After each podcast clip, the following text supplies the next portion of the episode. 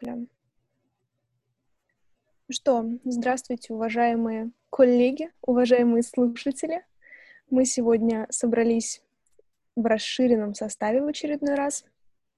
С вами, естественно, э, Екатерина Сергеевна. Я теперь каждый раз боюсь назвать ее неправильным отчеством. Привет, привет. Да. А, к нам вернулся наш блудный Миша Халецкий. Всем привет. Обозначься. Да, спасибо большое. Вот, и у нас сегодня в какой-то веке гендерное равенство. Но это ненадолго, мне кажется. С нами еще сегодня мой коллега Юра Плотников. Привет. Вот, так что теперь вы все знаете нас по голосам, если вы вдруг еще не выучили. И торжественно объявляю, что сегодня мы будем обсуждать книгу, которая привнесла раздор в наш дружный коллектив. Это «12 правил жизни» Джордана Питерсона. Я сейчас с большим удовольствием передам слову зачинщику этого мероприятия. Миша, расскажи нам, пожалуйста, что вообще за Питерсон, почему мы его сегодня читаем? Ну, смотрите, э, Джордан Питерсон — это канадский психолог, профессор университета Торонто э, и человек, который э, стал довольно популярным на Западе где-то два, может быть, два с половиной года назад. Он стал довольно популярным изначально за счет довольно такой определенной позиции своей, связанной с трансгендерами. Все дело в том, что в Канаде решили продвинуть новый закон, согласно которому, если ты, будучи сотрудником университета, отказываешься называть одного из своих студентов именно тем местоимением, которое этот трансгендерный мальчик или девочка э, выбрал, то ты можешь понести наказание. Административное, финансовое или, или так далее. Э, соответственно, Питерсону это очень не понравилось. Ему не понравилось, что э, теперь обязывают Э, какому-то контролю над словами обязывают к подобному поведению, и он довольно откровенно об этом заявил. При том, что он человек очень воспитанный, очень интеллигентный, и, как он сам признавался, если ко мне приходят, говорит Питерсон, какие-то студенты, и они говорят, что им нужно использовать тот или иной, они просят использовать местоимение «зи» вместо «хи», э, он идет навстречу, потому что это нормальный человеческий подход. А когда навязывается вот это внешнее, э, навязывается внешний контроль, у Питерсона сразу, ну, такие, можно сказать, э, флешбеки к архипелагу ГУЛАГ, который очень много в книжке цитируется, у него флешбеки к тоталитарным режимам 20 века, и он, э, словом, за свободу слова. Соответственно, вот на этой волне он стал популярен довольно-таки, и плюс в целом его такая взвешенная, рассудительная позиция, она сделала ему довольно хорошее имя. Плюс он стал еще популярнее после череды интервью, Например, можете посмотреть на YouTube, есть в том числе переведенное интервью с Кэти Ньюман, в ко- э, интервью, в котором Кэти э, пытается какими-то странными нападками сказать, ну, вы ненавидите женщин. Она вот, вот, вот такие формулировки. Вы ненавидите женщин. Он такой, нет, я этого не говорил. И он начинает объяснять, что это за, за феминизм. Он э, развенчивает мифы, связанные с так называемым pay gap, да, разрывом э, между финансами.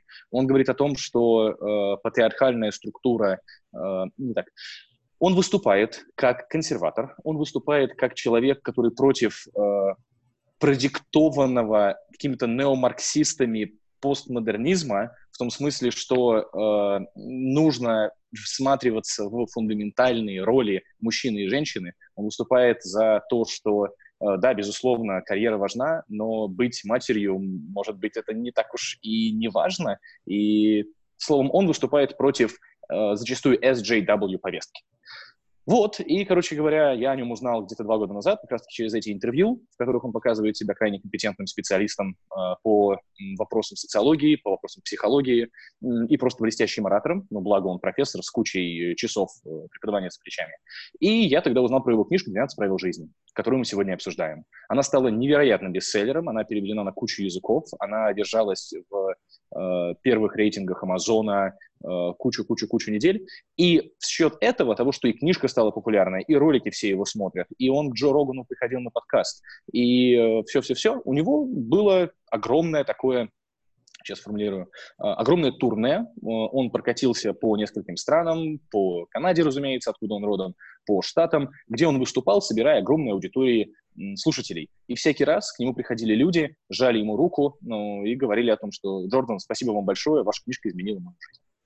А, ну и вот, и, наверное, что еще можно вбросить быстренько, что последний год для него был очень тяжелым, потому что а, у него заболела сильно жена, а, и в течение ее болезни, это, это, это был рак, это было очень тяжело, они искали, как бы ее вылечить, в итоге, благо, она пошла на поправку, но так получилось, что ему его психотерапевт прописал э, определенные таблетки, определенные вещества, бензодиазепам, как-то так, по-моему, и так случилось, что он на них подсел, и потом он проходил курс лечения, и очень долгий, ему было очень тяжело, и курс лечения он проходил где-нибудь, блин, в Москве или в Подмосковье, куда его привезла жена, э, дочь и супруг дочери. Но сейчас он идет на поправку. Это очень непростой опыт, очень тяжелый опыт. Он видеоролики можете посмотреть, э, есть на канале это Михаила, Микаэлы Питерсон, его дочери. Он подробно обо всем рассказывает. Но вот такой чувак, написавший очень интересную книжку и имеющий достаточно компетенций, чтобы бросить вызов ну, вот этой SGLW, радикально феминистической повестки. И мне кажется, тут есть что обсудить в его книжке. Да, и мне хочется немножко вернуться к его книге. А, что она вообще собой представляет? Это некоторый такой сборник, а, не знаю, правил, эссе, где Питерсон выводит вообще, как он, собственно, к этим правилам пришел. Он был активным пользователем такого сайта, как Quorum. Это что-то вроде, я вчера Квора. искала аналог... Квора? Квора. Ну, Quorum, mm-hmm, это да. все равно означает Quorum, боже. А, вот, и это что-то вроде, не знаю, мне показалось, что это какие-то ответы Mail.ru, что-то в этом духе, где люди задают вопросы, другие пользователи отвечают на эти вопросы, и ответом выставляется некоторый рейтинг. И вот э, один из его ответов стал супер популярным. Это был как раз ответ, где он выводит некоторые свои такие жизненные правила, что ли, что-то в этом духе. И представители издательств предложили ему написать некоторую такую книгу, и он, э, собственно, решил, что возьмет за основу эти какие-то некоторые свои правила жизненные и развернет их в формате эссе. Собственно, так и случилось. Он развернул каждое свое правило в формате такого немаленького эссе с некоторыми своими мыслями относительно каждой своей идеи. Я начинаю заговариваться. Вот. И справедливости ради, мне лично кажется, что каждое эссе можно рассматривать отдельно, потому что он а, очень глубок в своих познаниях, в областях, в которых он а, считает себя компетентным. И он приводит очень много примеров из русской классики, он очень многое подвязывает, например, на Библии.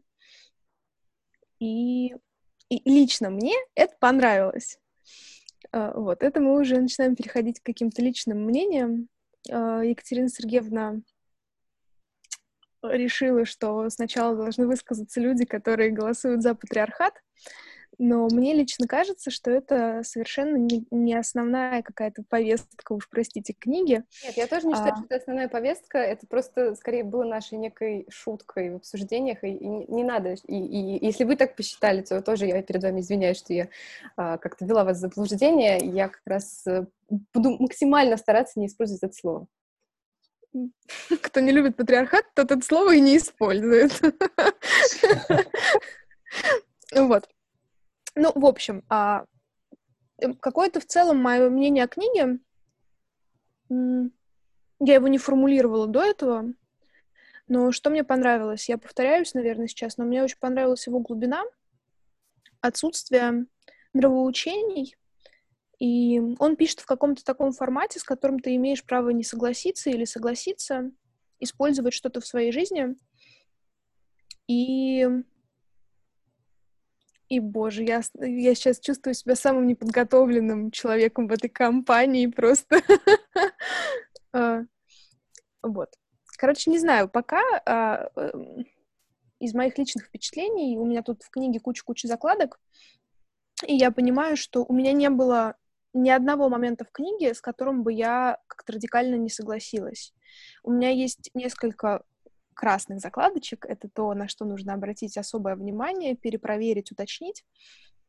В частности, например, а, момент про воспитание детей. Он несколько глав посвящает именно этому. У него главы, на самом деле, на разные тематики. Это и взаимоотношения межличностные, и какие-то жизненные принципы, и главы, посвященные воспитанию детей, а, не знаю, дружбе, И вот в частности, например, он... Я сейчас буду уходить в частности.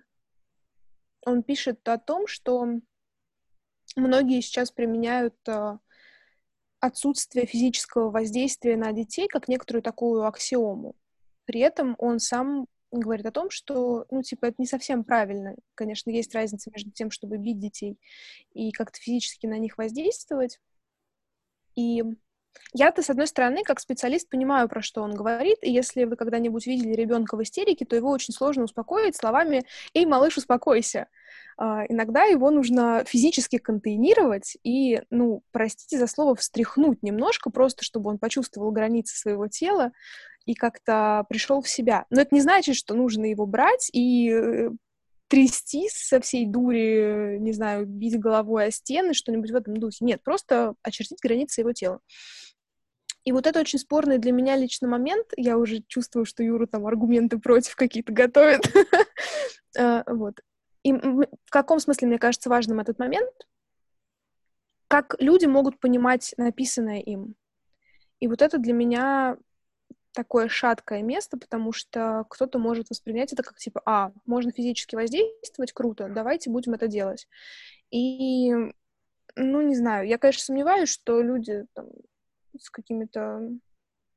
Ну уж простите, люди с низким IQ вряд ли будут читать Питерсона. Сейчас меня еще и загнобят за то, что я делю людей по уровню интеллекта. А, но мне а кажется, это... Это нагнобить или на разделение, ты сейчас так говоришь? На, ну как, просто на, на то, что существуют разные уровни, как существуют разные степени привлекательности отдельно взятого человека. Хотя вот это тоже сейчас я получу, да, сейчас меня здесь сделают. Но хорошо, да. Я, я просто хотел быстро добавить, что по поводу вот встряхивания, он это, это отдельный пример. У самого Питерсона, например, по поводу, с одной стороны, детей, что дети не одинаковые в том, как они воспринимают воздействие внешнее. И какому-то ребенку хватит резкого взгляда матери, и он начнет себя нормально вести. А какому-то ребенку просто в силу его биологических особенностей, ну, нужно какое-то более серьезное внушение. И самый радикальный пример, мне кажется, который я от него видел, видимо, да, даже с маленьким совсем ребеночком, пускай это два годика, два с половиной, э, щелчок, может быть, по руке. Вот, вот что-то такое он, он озвучивал. И это действительно такая тема, которая ну, в чем-то табуирована. Ну, надо ли бить детей? Можно ли бить детей? А что значит бить детей? А можно ли ставить в угол? Да, и так далее. Но, э, да, здесь много о чем можно поговорить. Но и я, я прошу прощения, что опять перетянул одеяло на себя. Я бы хотел быстро заметить, что книга в очень серьезной степени не про бить, не бить детей. В куда большей степени это в чем-то религиозный трактат, котором человек, который преподавал на протяжении нескольких лет, э, в том числе мифологию, и написал, до этого у него книжка вышла, называется «Карты смыслов», «Maps of Meaning», э, это человек, который хорошо разобрался в христианстве, хорошо разобрался в буддизме, хорошо разобрался в восточных философиях в целом, и который говорит о том, что да, посмотрите, все религии говорят, что жизнь, она ужасна, жизнь проблематична, буддисты более ярко об этом говорят, э, христиане, может быть, меньше, но Э, религия, какой-то свод догм и вера в Бога, пускай общего такого трансцендентного, да, она может помочь вам справиться с очень и очень трудными событиями в вашей жизни. И в этом смысле в большей степени для меня эта книга, она про взятие ответственности на себя, она про серьезный... Это, это призыв задаться вопросом, кто ты такой, и все ли ты делаешь каждый день, чтобы стать несколько лучше. Но не в режиме растиражированных, никчемных поделок типа «Магии утра», когда некий автор что-то взял и прочитал где-то какие-то книжки, и потом это скомпилировал чужие книжки, и потом это выдал. Нет, это очень фундаментальная, с моей точки зрения, работа, в которой через литературу, через мифологию м- дается призыв э- задуматься о себе лучшем, задуматься о том, как сделать жизнь окружающих лучше, как больше брать на себя ответственности и как жить более полной жизнью. Вот с моей точки зрения, в большей степени об этом эта книга. Вот, я дождалась паузы.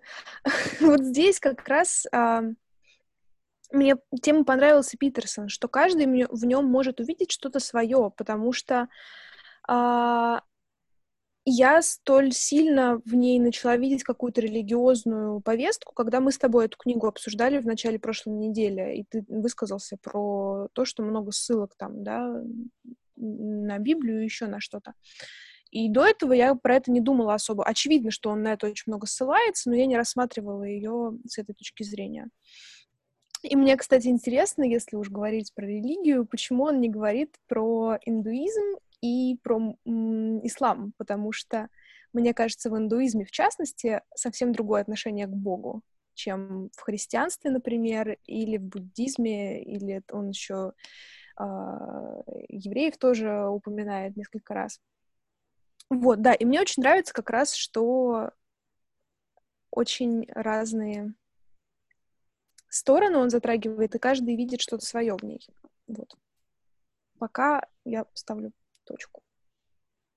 Ну да, я присоединюсь э, немножко э, с тем, что э, это действительно книга не про что-то конкретное, э, это книга, э, попытка очевидная э, Питерсона ну, осмыслить жизнь, там, бытие и так далее, э, попутно Э, обсудив э, ряд очень важных для него и для социума моментов, таких как там детско-родительские отношения, воспитание, там, проблема гендера, феминизма, неравенства, отношения к нему в обществе, да, как отдельный блок, и там, проблема дружбы, отношений, а, и какого-то целеполагания человека.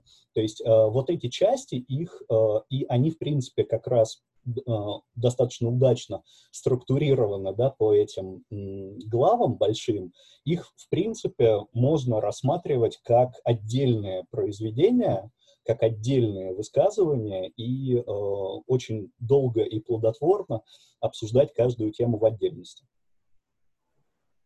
Ну, тут я хочу заметить, потому что вот мне как раз не показалось, что их можно рассматривать в отдельности, потому что ну, ту тему, которая, например, очень сильно волновала меня в этой книге, она прослеживалась на протяжении всего повествования, и если уж делиться впечатлениями от прочтения, то я могу сказать, что это было впервые, когда я так сильно спорила а, с автором процессе чтения, если мы не говорим о художественной литературе, при том, что это был не мой спор просто со стеной, нет, это я, значит, каким-то его мыслям я выражала несогласие, как-то для себя это комментировала, а, объясняла, почему он условно не прав. Потом дальше он развивал какую-то свою следующую мысль, и я получала некий ответ на то, что я сформулировала в начале, и это шло у меня на протяжении всей книги. И, соответственно, в связи с этим у меня очень сильно менялось отношение к книге на протяжении прочтения. И я сначала, когда я еще не дочитала до конца, я думала, что у меня книга разделилась на две половины. До шестой, э, включительно, главы, и после шестой. Но нет, он потом все равно связал все это вот прям в четкую одну структурированную линию. И а, я не согласна, что это какой-то философский трактат. Я не согласна, что это нужно рассматривать как какую-то, не знаю, книгу мотивации, источнику а, каких-то, ну, ну, не то что новых знаний, новых знаний как раз там можно подчеркнуть, э, источнику каких-то механизмов и четких э, рекомендаций по тому, как жить. Вот э, мне как раз показалось, что это очень личная книга, очень личная история одного конкретного человека, да, очень образованного, да, очень начитанного, да, который очень хорошо разбирается в христианстве и который описывает то, как он видит жизнь. Это только лишь его точка зрения, при том, что она может отличаться от э, точки зрения читателя. И я как раз не ощутила а, конкретно в тексте то, что он допускает несогласие с его точкой зрения. Он иногда как мне показалось, он иногда заигрывает с тобой, читателем, и, и э, к твоим каким-то возможным претензиям он говорит, э, вот в частности, это был момент, когда, ну, извините, мы уже переходим к, к содержанию, потом сможем вернуться обратно, это не та речь, которую я репетировала сегодня, он описывает момент со своей клиенткой, которая рассказывает ему там, свою ситуацию жизненную тяжелую. И дальше он говорит, что с точки зрения двух разных идеологий я могу ей сказать две разные вещи, которые на нее хорошо повлияют. И все это будет советом, и все это будет идеологией. Мне хотелось сказать, класс, чувак, ты только что а, как бы описал то, что я думала о всем происходящем, что ты написал. И я надеюсь, что он осознает, что то, что он пишет, то, что он советует, тоже является такой же его идеологией. Она имеет место быть. То, что, это, то, что мы называем этой идеологией, ничего плохого в своей природе не имеет. Это просто определенная точка зрения. Это просто определенным образом настроенная оптика и все. Но это нужно рассматривать, как мне кажется, а, как историю очень личную, и поэтому для меня самыми значимыми моментами в этой книге были те моменты, когда он э, описывает непосредственно свои события жизненные, какие-то переживания. Вот, в частности, самым сильным местом этой книги, мне кажется, 12 глава, где он описывает э, процесс борьбы с, э, за, ну, сказать, за жизнь и здоровье своей дочери. И даже не патриархат этот злободневный. Слушай, я знаешь, в каком смысле я пока не решила, я с тобой согласна или не согласна. А, мне просто что отзывается. Я думала именно как раз об этом, о том, о чем ты говоришь сейчас, про, про то, что эта книга очень э, субъективна. И я думала вот в каком разрезе. Прошлая наша книга э, «Сказать жизни да», она ведь тоже суперсубъективная история, и это тоже конкретная жизнь, конкретная история, конкретно одного человека и его представление о том, э, ну, там, например, ради чего стоит жить, э, про, про смыслы, про все вот это вот. И мне кажется, у Питерсона та же самая в этом смысле история. Он, э, ну, действительно проявляет в этой книге свою какую-то точку зрения, но вот, э, вот тут, мне кажется, мое мнение с тобой расходится — именно в том, что я не вижу в этом назидательности, и я не вижу э, заявления о том, что вот это, ребят, единственная верная точка зрения, и давайте мы все будем жить вот так. А, мне кажется, что вообще у а, таких а, книг а, мог, может быть а, несколько а, таких больших целей, не все, ну, которые они могут э, решать вне зависимости, на самом деле, от того, хотел автор э, решения, да, постановки этих целей, да, и решения этих задач, или у него так само собой получилось. Потому что есть некоторые э, свои зрения координаты убеждений, да, ну, кто-то считает, э, что рынок должен быть абсолютно свободным, кто-то считает, что госрегулирование — это замечательно. А кто-то считает, что там нужна свобода слова, кто-то считает иначе. А, собственно, и в этом плане, когда человек рассуждает о каких-то таких важных вещах, э, таких очень мощных вопросов, которые каждый из нас себе задает, он, во-первых, заставляет читателя задать себе этот вопрос, и э, он показывает читателю вот эту шкалу. Он показывает, что она существует. В этом плане, допустим, читая э, Питерсона, э, невозможно не задуматься о э, том, хорошо социал-дарвинизм или плохо. Э, о своем отношении к э, дисциплине в воспитании детей, о своем отношении к тому, что происходит сейчас в рамках там, э, движения феминисток и, и так далее, и так далее. Во-вторых, и Питерсон, мне кажется, хотел однозначно да, это сделать, и я согласен э, с э, предыдущими ораторами насчет того, что это действительно лич, очень личное высказывание. Он еще и показывает э, свою точку зрения э, по этим вопросам и приводит определенные аргументы да, в поддержку э, своей точки зрения. Вот. А, но у меня, и у меня в этом плане а, намного больше а, претензий не к содержанию книги, а к каким-то вещам, которые его, э, ее сопровождают. Потому что если парой фраз, на мой взгляд, было бы очень здорово примерно треть этой книжки просто вырезать, и она бы стала намного более качественной, потому что я, как, у меня тоже, кстати, прочтение разделилось именно так, как у а, Кати, а, собственно, а, на первые несколько глав, с которыми я дико спорил, спокойную середину, которую я с большим удовольствием прочитал, и конец с которым я тоже очень сильно спорил, но я спорил э, в основном не по поводу содержания, а по поводу многих частных вещей, от которых у меня немножко взорвалась голова вопросом, как? Ты же, Питерсон, ты же такой крутой, говоришь правильные вещи, как можно было это написать? Просто вот зачем здесь это? Как? Абсолютно то же самое. То же самое. Прям подписываюсь под каждым словом. А дайте примеров, пожалуйста. Вот я... А, лобстеры. Вот начало.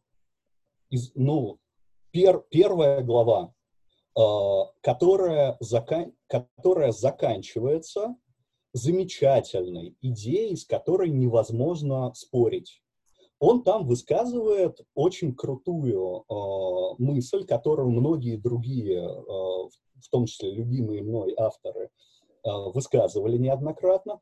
Это ну, некоторая идея замкнутого круга, воронки, э, когда, э, собственно, наши какие-то беды, поражения, наш низкий социальный статус заталкивают нас еще глубже на дно. И, и наоборот, каждое наше успешное действие, даже если мы, на, если мы находимся в очень тяжелом стартовом положении, каждое наше позитивное действие, каждый наш шаг вперед и так далее, да, он ускоряет это движение вверх идея, с которой, ну, довольно сложно спорить, особенно если в этом разобраться. Другой вопрос, что куча народу сказали об этом гораздо более простыми и понятными словами. Но зачем там лобстеры? Зачем там э, огромная э, прелюдия, пропитанная социальным дарвинизмом, где он, э, в общем, э, говорит о том, что э, в нас э, значит, живет э, животное, и э, мы подчинены вот этой иерархии там, сильного и слабого, э, что, ну, про лобстеров там занимательно. И с точки зрения э, биологии, зоологии и так далее, прекрасный как бы иллюстративный материал, который, с моей точки зрения, как метафора, просто отвратительно подходит к э, человеку. А, просто потому, что это работает, э, это работает, но это работает далеко не так упрощенно и э, гораздо более сложно. У меня вообще, э, собственно, поначалу, пока я не дошел до средних глав, возникло впечатление, что эта книжка написана для таких типичных реднеков, да, то есть жителей отдаленных регионов США, э, Make America Great Again и все остальное прочее. Э, и точно такая же история со второй главой, э, которую он заканчивает тоже мыслью о том, что все не так плохо, и вообще каждый из нас обладает там потенциалом, и надо двигаться вперед и так далее. Но Э, доходит он до этого, ну, совершенно, на мой взгляд и вкус, странной аргументации, которая, ну, скорее противоречит выводам, чем их подтверждает. Вот здесь я могу, я, во-первых, э, сделаю оф-топ и скажу, что я сейчас сижу просто и умиляюсь, смотря на лица людей, которые участвуют в обсуждении. А, а, я тут забыла один термин и написала своей любимой подруге Оле. А, уж простите, я дословно скажу. Я говорю, Оль, вот как называется, когда человек с шизофренией пиздит очень много, а все ему верят? Оля, это... Даша зависла, надеюсь, Оля такая... «Э». Очень своевременно, хорошо.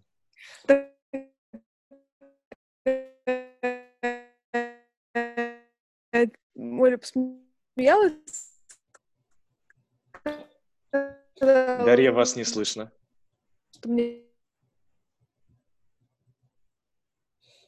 На самом интересном месте. Да, так и а, бывает обычно.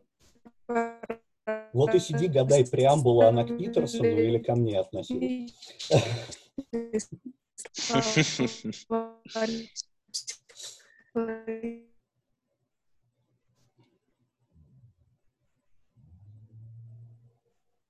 Так, пока мы ждем, когда дальше к нам переподключится, а, я вот не знаю, как, как дальше. Я могу рассказать о том, что конкретно меня смутило. И, в принципе, я согласна с Юрой.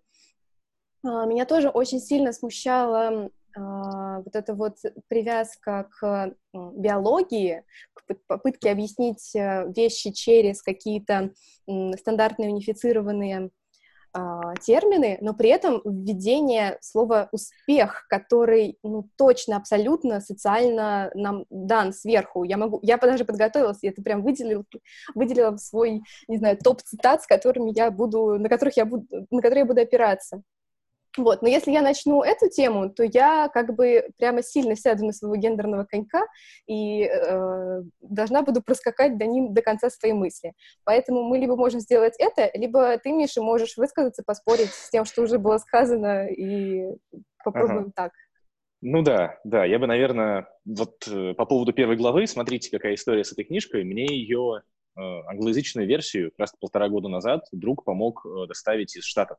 И тогда я ее прочитал, какие-то заметки свои сделал, и потом я забыл. Но благодаря магическим созвонам, вот этим очаровательным, мы э, как это все вместе собрались, обсудили, и я как раз смог книжку-то всю наконец прочитать, дочитать, и я этому очень доволен. Тем не менее, я тогда прочитал две главы, и я их себе законспектировал. И вот эта тема с лобстерами, она же к чему? Она не просто как совершенно из ниоткуда взялась.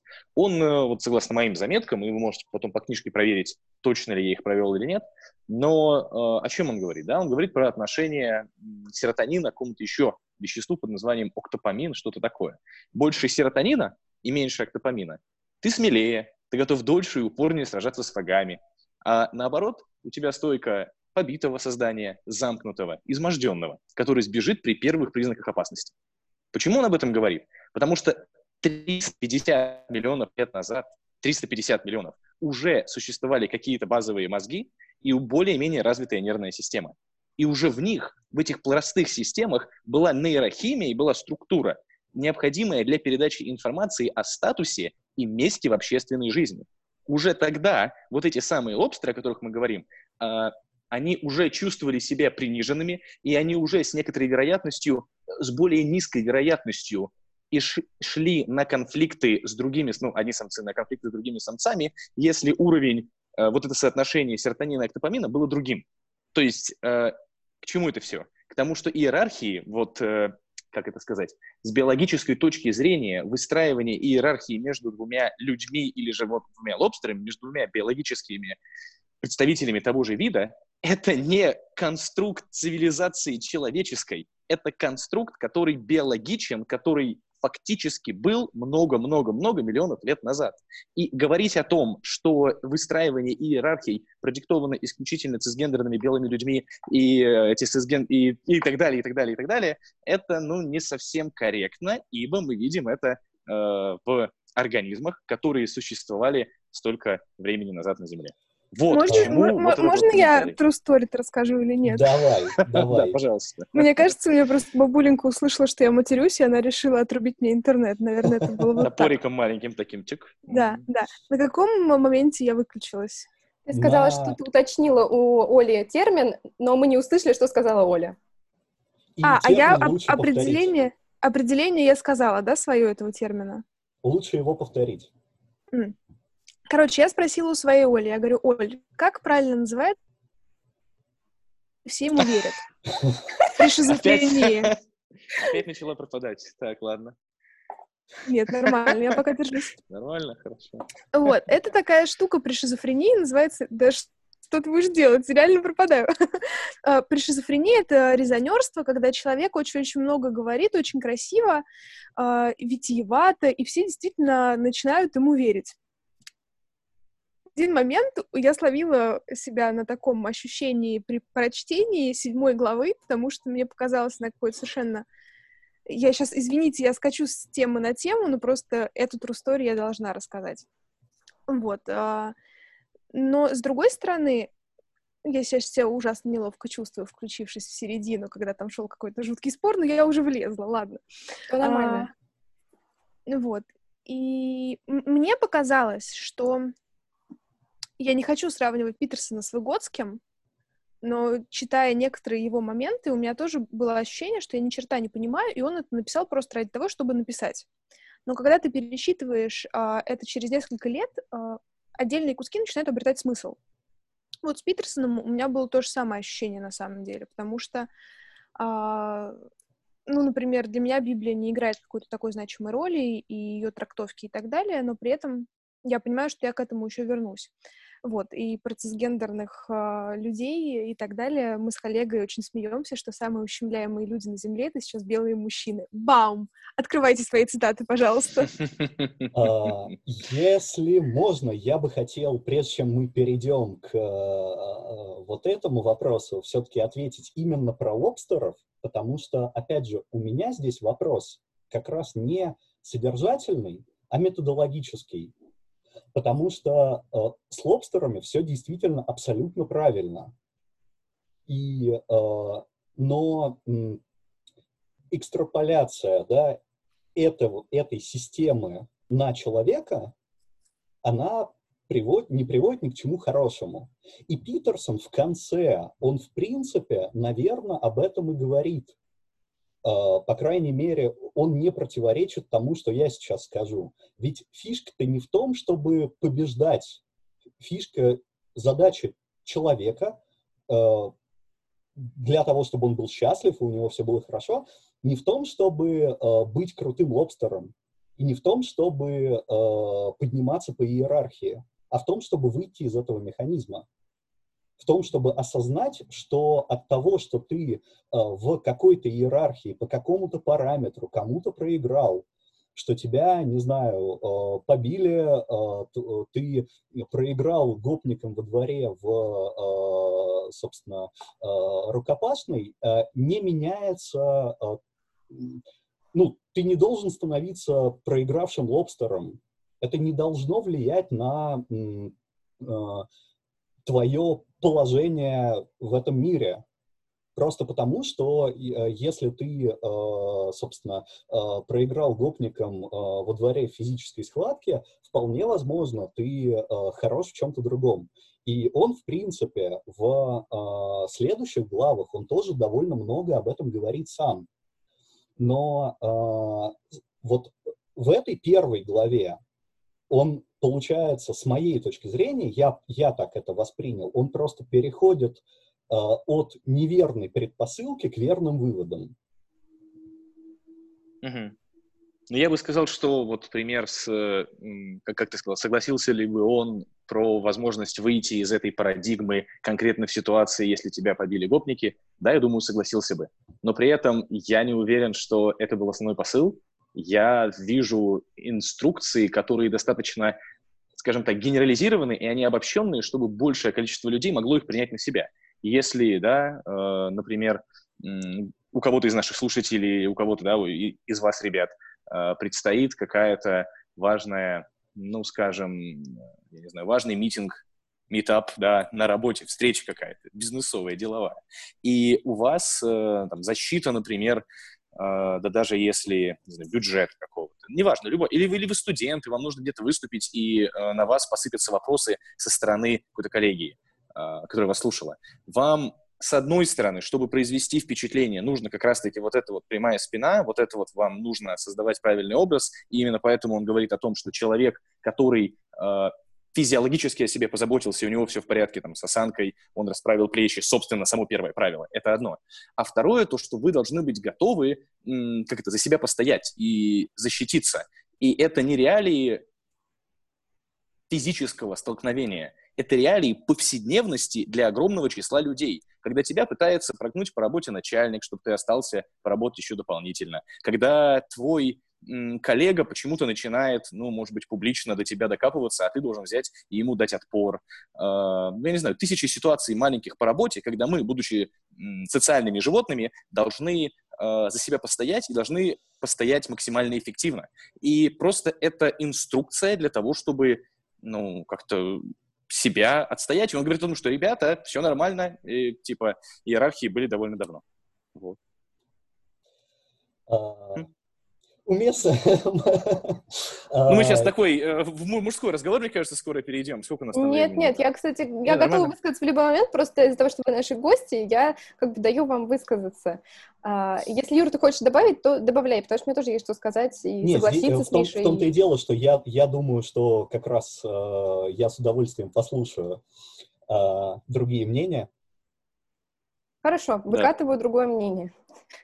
А, я согласна с Мишей в том, что эту главу и этот кусок про этих злосчастных лобстеров, которые не дают теперь всем покоя, а, не стоит воспринять так буквально. А, но я также хочу сказать, что моя первая реакция была именно такой. Мне тоже показалось, что я такая подумала, блин, что за фигня? Умный мужик не мог такого, к такому, ну, таким инструментом воспользоваться. И поэтому потом долго перечитывая, вчитываясь, пытаясь как-то все осмыслить и осознать, э, значит, включить свои мозги дурной фемки, я, значит, пришла к тому, что нет, все-таки, конечно, он говорит о том, что, ну, я утрирую, конечно. Окей, okay, ну это как-то было из ниоткуда, мозги дурные, почему? Потому что я, очень, я, я тоже посмотрела кусочек э, его интервью, с Кэти, забыла фамилию. Ньюман. Э, неважно. И а, меня ужаснуло, на самом деле, не то, что в интервью, я посмотрела там полчаса максимум, меня ужаснули комментарии под видео, особенно русскоязычном э, ютубе, которые писали, да, на Фемка тупая, да у нее просто мужика нет, и вот это вот все. И вот, вот тут я вот максимально против этой позиции. Но это не его комментарии. Да, это, да, да, это кто-то из конечно, аудитории, нет, он к ним не имеет отношения. Конечно, нет. А, и так вот, он, значит, с помощью этих, на мой взгляд, он с помощью вот этих лобстеров пытается объяснить просто а, то, как действуют э, на нас гормоны. То, что одни гормоны нас, грубо говоря, дают нам какое-то процветание и физическую мощь, другие нас угнетают некоторые наши системы. И с этим как бы все окей. А, мой не окей начинается а, как раз в том, когда он делит на маленькие иерархии. Я зачитаю первую цитату. Внимание. Страница 56, если вдруг кому-то интересно. Глубоко внутри нас, в самом основании вашего мозга, далеко за пределами ваших мыслей и чувств, есть необъяснимый первобытный датчик. Он четко отслеживает ваше положение в обществе и оценивает его по шкале от 1 до 10. Если вы, занима... если вы номер один, если занимаете высочайший статус, то это ошеломительный успех. Говорит он о гормонах, как бы, правда? Но дальше он пишет следующее. Если вы мужчина, то это значит, что у вас приоритетный доступ к лучшим местам для жизни и высококачественной еде. Люди соревнуются за то, чтобы оказать вам услугу. У вас неограниченные возможности для романтических сексуальных связей. Вы успешный лобстер, и самые желанные самки выстраиваются в очередь и соперничают за ваше внимание. Если вы женщина, у вас множество достойных кавалеров, высоких, сильных, ладных, креативных, верных, честных, щедрых, как мужчина такого же статуса вы будете яростно и даже безжалостно сражаться, чтобы поддерживать или улучшить свою позицию в столь же конкурентной женской иерархии. Так и просто как... не бывает. И ладно, у меня, у меня как бы другой комментарий о том, что там, как, как он делит на эти иерархии, э, он не дает объяснения сразу, но он четко тебе говорит, что не-не-не, мужчины не доминируют на женщины, мужчины там сами внутри своей мужской иерархии решают, кто из них успешный, а кто из них менее успешный. И то же самое делают женщины. И вот дальше то, что меня э, задевает э, очень сильно, потому что я считаю, что это очень несправедливая позиция. Он говорит, что женщина добивается успеха тогда, когда у нее, значит, классный и вообще прекрасный есть мужчина. И вот с этой позиции я не согласна. Но она продиктована не тем, что он женоненавистник. Она продиктована тем, что Питерсон со своей эм, во многом обусловленной христианством позицией смотрит на женщину как в первую очередь на мать. То есть для Питерсона главная роль женщины, которую играет в течение жизни, это роль матери. Это не означает, что она не может быть успешна на работе, но это означает, что, грубо говоря, если она не реализовалась как женщина, она что-то упускает и, возможно, даже страдает от этого. И дальше он возвращается к темам вот этих вот иерархий в 11 главе а именно страница 358. Но я не буду сейчас зачитывать эту цитату, я объясню все словами. Он нам показывает, как работает э, значит, ситуация, когда женщина вторгается в мужскую иерархию. И он описывает э, историю, когда вот дерутся или там играют в какие-нибудь э, конкурентные игры сопернические, мальчики и девочки. И вот, значит, девочка вторгается в игру мальчиков, играет с мальчиком, и если он побеждает, то он как бы такой, ну, ну ничего особенного, ничего такого крутого, что в том, что он победил девочку, нет. Его социальный статус никуда не двигается. Как если бы он сразился с другим мальчиком, победил, стал бы супер пацаном вообще на районе. А если он проиграл девочке, то это как бы очень все плохо для мальчика. И он очень сильно падает в своей мужской иерархии, и даже девочки не обращают на него внимания. И это я сейчас так эмоционирую не потому, что я как бы вношу свою эмоциональную реакцию, я пересказываю его. И э, сейчас, цитат, сейчас цитата. «Если проиграет, что ж, его жизнь может закончиться, побит девчонкой. Де э, девочки могут выиграть свои собственные иерархии, будучи хороши в том, что они ценят как девочки. К тому же они могут э, добавить победу в, в мальчиковой иерархии, но мальчики могут выиграть только выиграв в мужской иерархии. И дальше он пишет уже о том, что гораздо вообще важнее и влияет на жизнь, э, нежели детские игры. Он говорит, что а вот сейчас происходит такое неравенство, что 80% людей, которые получают престижное образование, это женщины. И он не говорит, что женщины плохие там или что-то такое, но он говорит, что потом эти женщины не могут найти себе, подожди, я выскажусь, я, я говорю, он, он это прямо говорит, это буквально соседняя страница что эти женщины не могут найти себе подходящего партнера, потому что они оценивают э, мужчин и выбираются только самого достойного. А в такой ситуации, когда достойных всего 20%, то им на всех, конечно же, не хватит. Они не реализуются в браке и будут несчастными созданиями. И дальше э, вопрос о том, как это все работает, я и свою позицию я э, поясню чуть позже. А дальше он говорит, а, он там как бы, там есть в той же главе, буквально типа следующее, он критикует там коммунизм, феминизм, все на свете, говорит, гендерная теория — это фигня, это политически ангажированные выдумки, которые там в университетах происходят, ня-ня-ня-ня-ня-ня. А потом дальше он говорит, что типа, а вот патриархат, и он так еще называется, это подглава, типа, помощь или помеха, и говорит шикарную вещь. Он приводит четыре примера мужчин, которые сделали хорошую вещь для женщин. Один э, то ли придумал, там, придумал и популяризировал прокладки в Индии и помог женщинам э, легче, э, гигиеничнее справляться с менструацией. Другой мужчина придумал оральные контрацептивы, благодаря которому стала возможна сексуальная революция. То есть женщины, наконец, получили право распоряжаться своим телом и решать, рожать ему или не рожать, вне зависимости от мужчины. И он прав. Есть куча мужчин, которые помогают женщинам. И это никак не связано с патриархатом, потому что патриархат — это не ситуация, когда каждый мужчина угнетает какую-нибудь хотя бы одну женщину. Это не так. И то, что мы имеем сейчас, мы, я имею в виду женщины, я имею в виду прав и свобод, во многом случилось благодаря тому, что нам, нас нашли мужчины, нас э, нашлись такие мужчины, которые с помощью своих привилегий э, пролоббировали, выбили эту, эту мысль мы бы не получили таких юридических прав э, и вообще какого-то представи- представительства в мужских структурах, если бы сначала это не началось хотя бы с одного мужчины. И это я сейчас не говорю о том, какие мужчины прекрасные, я просто говорю о том, что патриархат — это не про то, что все мужчины угнетают всех женщин. Что такое патриархат? Это гендерные стереотипы. Это мнение общественное, которое поддерживается и воспроизводится в обществе, что быть мужчиной — это классно. У тебя первая роль, а быть женщиной — это роль второстепенного, второго плана. И мы, конечно, тоже можем давать за нее Оскар, но все-таки как бы нет. И у нас происходит куча разных делений в культуре. Прежде всего, у нас э, происходит деление на природу и культуру, природу, которую нужно как-то вот э, утихомирить с помощью культуры. Э, у нас происходит деление на хаос и порядок, у нас происходит деление на тело и разум, или тело и слово, и это все одно и то же деление на женское и мужское, при котором мужское всегда будет предпочтительнее. И когда он говорит про вот эти вот э, детские игры, в которых мальчик, очень э, втягиваясь в конкуренцию с женщиной, проигрывает просто потому, что она женщина, он, он правда иллюстрирует то, что происходит но он почему-то не говорит, что это плохо. Он говорит, что, ну нет-нет-нет, нет никакого гендера, нет никакого специального гендерного воспитания.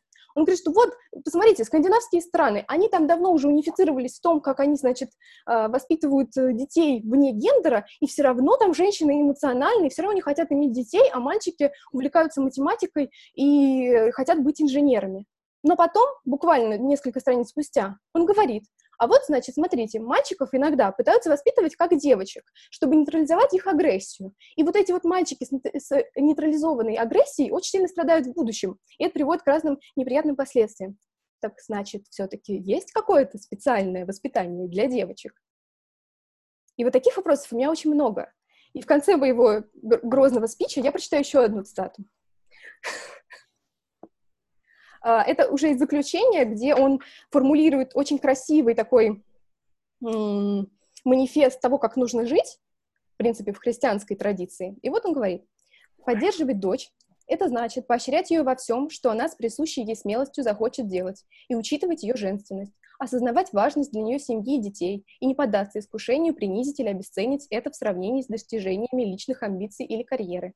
Ведь, как мы только что говорили, Богоматерь с младенцем является божественным образом отнюдь не случайно. Общества, которые перестают почитать этот образ, которые перестают видеть трансцендентную и фундаментальную значимость этих отношений, прекращают быть. Чуть ниже. Поощрять моего сына быть истинным сыном Божьим — это значит больше всего хотеть, чтобы он делал то, что правильно, и стремиться поддерживать его, пока он это делает. Это, как мне кажется, часть жертвенного послания — ценить и поддерживать приверженность вашего сына трансцендентному благу превыше всего остального, включая, так сказать, мирской прогресс, его безопасность и даже, возможно, жизнь. Что я хочу сказать? Он прав. Все это нужно делать. Только все это нужно делать и с сыновьями, и с дочерями, и с э, трансгендерными детьми, и с кем угодно. Так нужно воспитывать любого человека. Нужно воспитывать его с, с одной стороны, тем, что он актор, что он может действовать, что он может защищать идеи, идеалы и идеи, которые ему близки. И он может быть, или даже должен быть, родителем, который э, заботится о своих детях, который принимает важность этой роли. Меня возмущает э, не то, что именно он пишет, а как он делит на мужское и женское. Потому что при таком делении, при таком понимании женственного и женского, женщина, которая не может или не хочет иметь детей, оказывается вдруг не настоящей женщиной, неправильной женщиной. Какой женщиной? Женщина, которая любит другую женщину, она тоже неправильная, не настоящая женщина? У меня очень много вопросов. Вот именно к этому моменту, я, к сожалению, не могу их, их ему задать, но тем не менее. Он смотрит со своей патриархальной э, в том смысле, что э, христианская основана на традиции консервативной позиции, и, как мне кажется, он, правда, искренне не понимает, что может быть другая.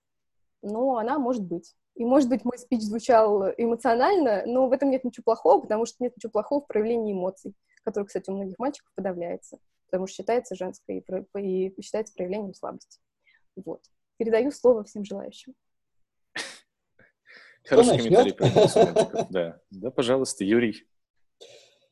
Uh, ну, на самом деле я uh, в такой, uh, я вообще получаю огромное удовольствие от процесса, потому что я во многом очень сильно согласен и очень сильно не согласен и с Питерсоном, и с предыдущим оратором. Потому что, а, например, а, в а, той части, в которой он просто у Питерсона, с моей точки зрения, есть очень важный момент обвинения и несогласия с многими компонентами текущей повестки, связанной с феминизмом и прочими вещами.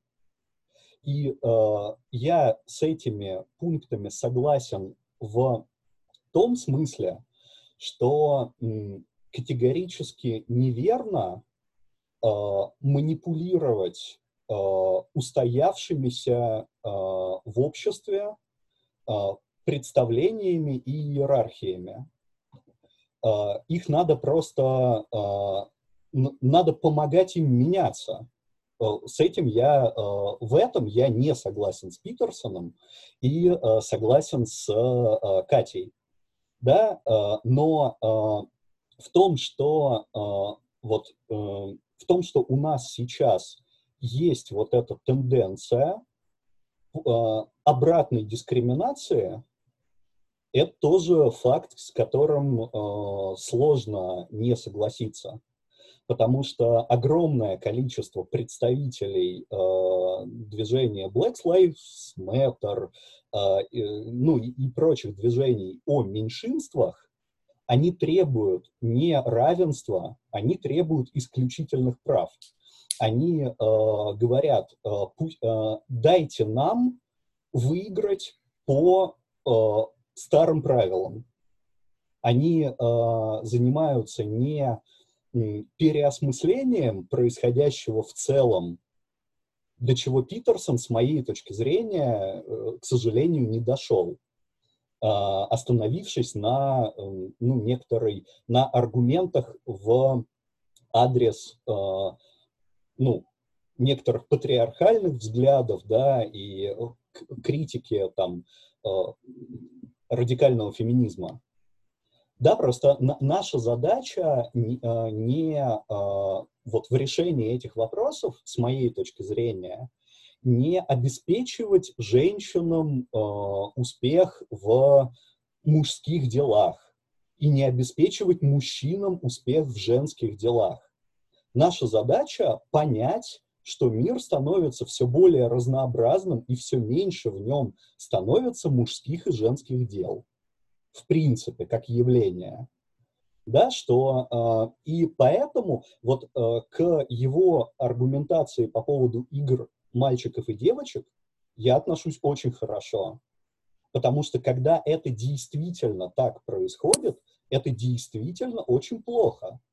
Действительно очень плохо, когда, э, собственно, э, девочка включается в мужскую иерархию, и там, особенно если это происходит под, не под влиянием э, способности девочки, а в результате давления извне, она там выигрывает нет ничего хорошего, когда, э, собственно, биологический мальчик приходит в э, женский вид спорта, потому что он, он идентифицирует себя как э, девочка, и там уделывает своих соперниц, да, ну, просто потому, что мы, мы знаем, это просто научно доказанный факт, да, что э, биологический мужчина име, при равных усилиях, равных тренировках, э, равном классе э, имеет большие шансы победить в игре в теннис или э, быстрее пробежать э, там 100-метровку, чем биологическая женщина. С этим ничего невозможно сделать. Да, просто и именно в этом э, моя такая вот двойная позиция. Я э, поддерживаю Питерсона во многих э, точках его аргументации, но не согласен с ним э, глобально, потому что наша задача не э, выбирать ту или иную позицию, не манипулировать вот этими иерархиями, просто потому что сами по себе иерархии не очень хороши, как факт. И это возвращает нас немножко к лобстерам. Да, потому что э, на самом деле э, вот, этой, э, вот этой иерархии объективной, ее просто нет.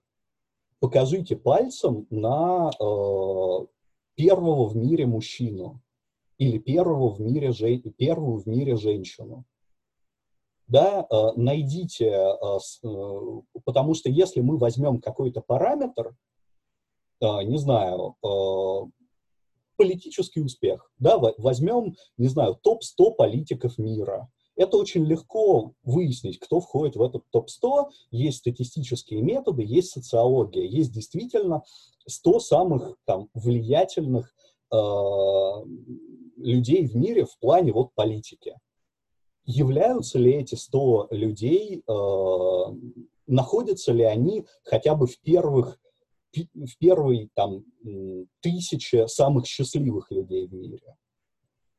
Очень большой Так ты же вопрос. про две разные иерархии говоришь, Юрий. Ты говоришь сначала про иерархию, ты говоришь о том, что ты только что, ты только что говоришь о том, что иерархию мы сами создадим, и мы выберем иерархически сотню самых успешных политиков, и все остальные ниже, и вот ты уже построил иерархию. а теперь ты говоришь, нет, давайте мы возьмем другую иерархию, и из-за того, что один, из-за того, что у нас не происходит совпадение, значит, иерархии не нужны. Ну, типа, ну, нет. Uh, в, том, в том-то и дело, что uh, та, вот то, о чем не говорит Питерсон, uh, не говорит напрямую, что наша что любая иерархия, она существует у нас в голове или у нас в психике, да, во внутреннем содержании. И только от нашего... И манифестируется внешне, правильно? Манифи... Безусловно. В этом я с ним полностью согласен. Но только, э, собственно, э, ключ не в э, том, чтобы ключ в работе с этой иерархией.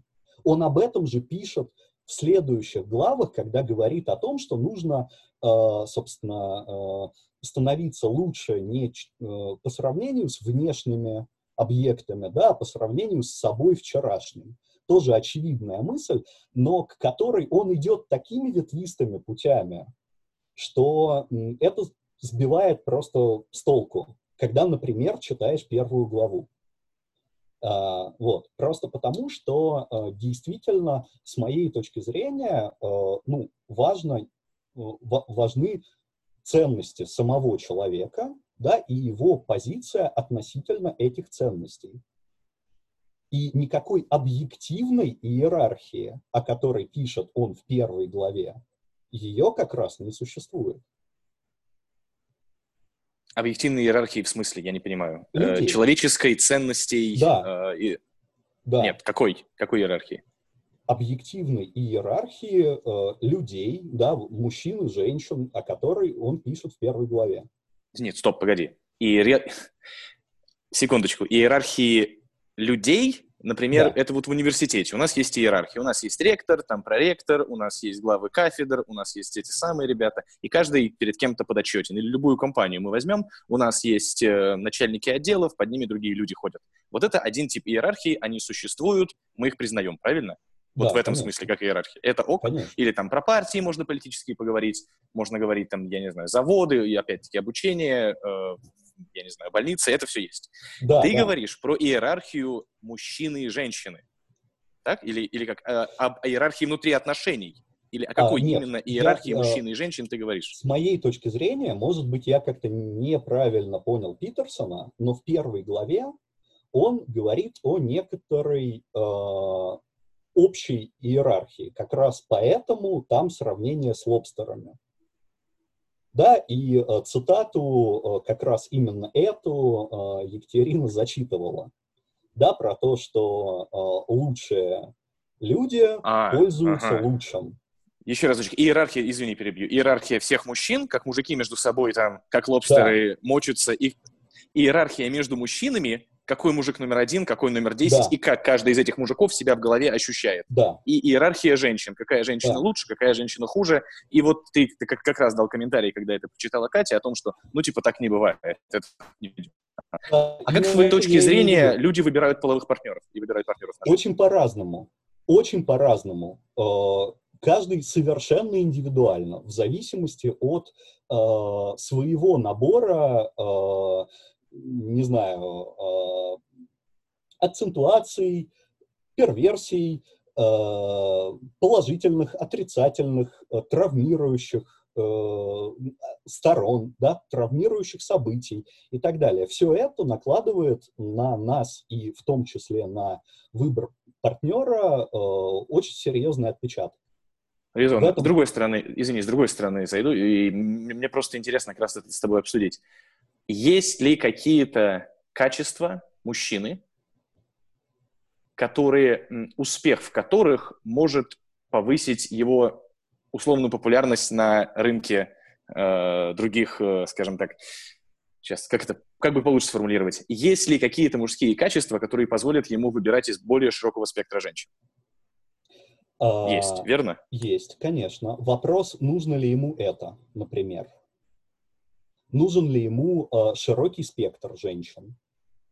А, опять же, э, мы можем легко назвать большое количество факторов, которые повышают шансы на построение, ну, например, на поиск партнера.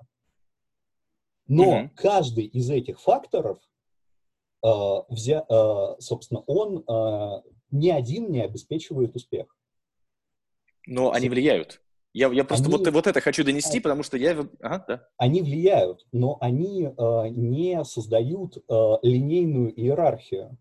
Они создают э, некоторый, с моей точки зрения, э, круг или шар, в ко- потому что э, э, в, в котором, э, собственно, э, находя, находящийся, э, ну, такой цветовой спектр, грубо говоря, да, э, находящиеся на котором люди, э, условно говоря, да, я сейчас очень грубо говорю, совпадают.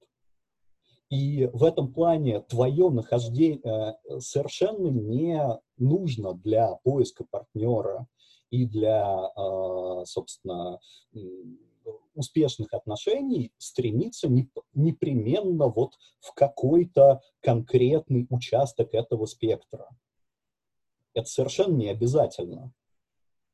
Uh, собственно, вопрос, в то, вопрос исключительно в осознании своего места в этом спектре, при желании изменения своего места в этом спектре. Да, если, если, грубо говоря, мужчина понимает, что ему нравятся женщины, которым нравятся физически привлекательные мужчины, да, то он захочет работать над своей физической привлекательностью. Если нравящимся ему женщинам физическая привлекательность менее важна, чем, э, собственно, не знаю, количество докторских степеней, это будет другая стратегия поведения. Э, то есть э, в общем виде просто чем больше человек психологически здоров, чем более он осознан, чем более он, чем больше он принимает себя, черт возьми, да, э, тем выше его шансы на э, нахождение партнера, который будет принимать себя и принимать его. В, ну, это согласен, именно, это согласен. именно про это я говорю, когда вот mm-hmm. э, сталкиваюсь с вот этой питерсоновской линейкой, которая в рамках первой главы говорит, ребята, больше денег, лучше тело, э, там, э, больше социальных побед – Э, больше выбор э, среди женщин у мужчин и больше у мужчин среди женщин. Это просто не так. Ну, здесь я очень, мне, мне очень понравилась твоя э, интерпретация, да, не про иерархию, а про различные цвета, и мне кажется, я понял, о чем ты говоришь, и про то, что могут законтачиться два человека, у которых э, там, вдруг интерес по музыке идеально сошелся, или контакт больше по части чисто как, как ты говорил, пример с физиологией. Мужчина понимает, что те женщины, которые ему нравятся, э, они уважают хорошее тело, и вот он пошел, прокачал свое тело. Эм, да, пожалуй, что так. Но я все же вот, вот на этом упрощенном, биологическом, на 200% биологическом э, уровне, вот в этой интерпретации, в которой вот есть самец, вот есть самка, и как Но показывает наш мир... Да, Просто в, это, в этом-то все и дело. А, я нет в этом самцов плане... самок? Нет. А. а. Э, как и нет э, голода в животном понимании. То есть э, вот я в этом плане, ну, дискло... как это, камин out. Я очень неплохо отношусь, например, к Марксу и к этому там, философскому направлению. И вот этот хрестоматийный пример о том, что когда человек хочет есть, он не э, берет своего кота и начинает зубами отрывать от него куски мяса. Это я сейчас не цитирую Маркса, а так вольно. А я подумал, у него и такие пассажи уже есть. Думаю, Нет. почитаю, наконец. в «Капитале», да, второй том? Нет, ну, э, я могу что-то путать, э, да, ну, просто вот такая метафора, да, мы э, мы заказываем себе пиццу, или мы идем готовить себе салат, или э, и мы едим его вилкой.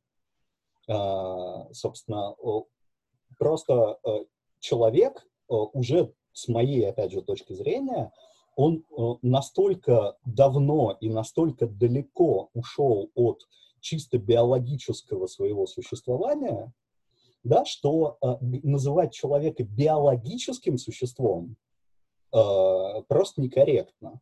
Просто О, потому, здесь мы с тобой что... очень, очень сильно расходимся, да, вот это интересно. Вот здесь мы очень сильно расходимся, но я, я что хочу сказать сразу, да, то, что эм, это не значит, что исключительно биологическим видом является без наличия каких-то социальных связей. Конечно, да, социальные и, связи и есть. Никто, Конечно, и, у нас есть лобная же... доля. Конечно, у нас есть вот этот вот третий уровень мозга, который позволяет нам, ну, вот в этой упрощенной модели, да, Конечно, это все у нас никто, есть. Вот mm-hmm. я абсолютно не спорю э, с тем, что, ну, вот абсолютным фактом да, является то, что э, пер, э, впечатление о внешнем виде человека, игра, первое особенно, да, оно играет очень важную роль для э, построения отношений да, и для поиска партнера. Мы, собственно, и в этом плане, ну, мы вряд ли успешно построим отношения с человеком, внешность которого вызывает у нас рвоту, да, и который, ну, нам откровенно не нравится внешне. Да, это, это явный как бы биологический момент. Э, опять же, э, я совершенно не отрицаю биологическое в человеке. Но э, если мы посмотрим на, собственно, динамику отношений, например, мужчины и женщины, мы, очень, мы легко проследим изменение представлений да, и о внешности этой женщины по мере э, развития их отношений в социальном э, контексте. Если мы попросим э, мужчину э, вот, э, описать э, женщину, которую э, он, не знаю, две минуты видел, э, собственно, стоящий там на улице, там, проходя мимо, или пять минут, неважно, а потом зафиксируем это описание, а потом э, будем давать ему такие же задания по мере знакомства с ней, да, по мере общения, построения отношений, мы увидим динамику. Uh-huh. Uh-huh. И в этом плане э, у человека, например, социальный аспект сексуальности, он э, ну, ничуть не менее важен, чем биологический их, э, строго говоря, неверно разделять. Просто потому, что одно без другого не существует. Понял. У меня очень важный вопрос к нашим девушкам. Вот я хотела сказать, что забавный факт, как наличие всего... Да, мы немножко, как это, а, размэнсплейлили вас, да? Э, э, да, вы почему-то не спросили, как бы, а вот как а... мы считаем, как женщины выбирают мужчин? Вы вот почему-то Можно вопрос, да? Вот, вот я хотел именно это и спросить с конкретной цитатой Питерсона и то, как вы ее интерпретируете, согласны вы с ней или нет? И потом, и, соответственно, другие мысли можно озвучить, и нужно озвучить. Mm, да, спасибо. Фраза, да, ну, ну, как бы я же должен позволить... Решили мне в моем подкасте разговаривать. Да, ну просто, если были сомнения, что можно еще дополнительные мысли, мы, мы просто должны все проговаривать словами. У Питерсона есть цитата.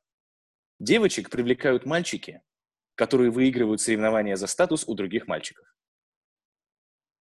В общем смысле, это правдивая цитата, Катя и Даша, или нет? Девочек привлекают мальчики, которые выигрывают соревнования за статус у других мальчиков. Лично для меня нет. Лично для меня никогда не было ситуации, в которой я могла, например, проверить и увидеть а, то, что мужчина, которого я выбрала, я не знаю, обладает каким-то невероятным статусом. Uh-huh. Для меня куда больше, более важно то, как мои детские травмы реагируют на этого мужчину. Как я поняла из э, а, недавно проч- прочитанных книг и тех триггеров, которые у меня сложились. Я сейчас не пытаюсь э, как-то э, иронизировать или отстаивать отдельно свою позицию. Uh, у меня не то чтобы было так много влюбленностей, но это никогда не были, я не знаю, первый парень на районе, uh, какой-то величайший спортсмен, величайший гитарист, величайший кто-нибудь. Uh, это всегда были люди, про которых я не могла сказать точно, не могла определить точно, какую иерархию они занимают даже в, в кругу своих друзей. И я не знаю, насколько этично это говорить, но, скажем так, у меня есть молодой человек, или был молодой человек. Ну, в общем, э, в моей э, истории был молодой человек, который откровенно в своей тусовке считался каблуком. И э, несмотря на то, что я не считаю, что это правда, и не считала, что это правда, э, тем не менее, я не могу сказать, я что... Я запрещала он... ему так говорить, извини. Нет, я не запрещала, просто нормальные, здоровые партнерские отношения. Вот. Я к тому, mm-hmm. что э, я никогда не смотрела на то, как там они между собой чем померились, и как теперь это повлияло на то, э, насколько он привлекательный. Даже если это ум, даже если это ум. То есть тот, тот, э, форм, тот главный а, вообще качество, по которому я сужу о мужчинах, это ум.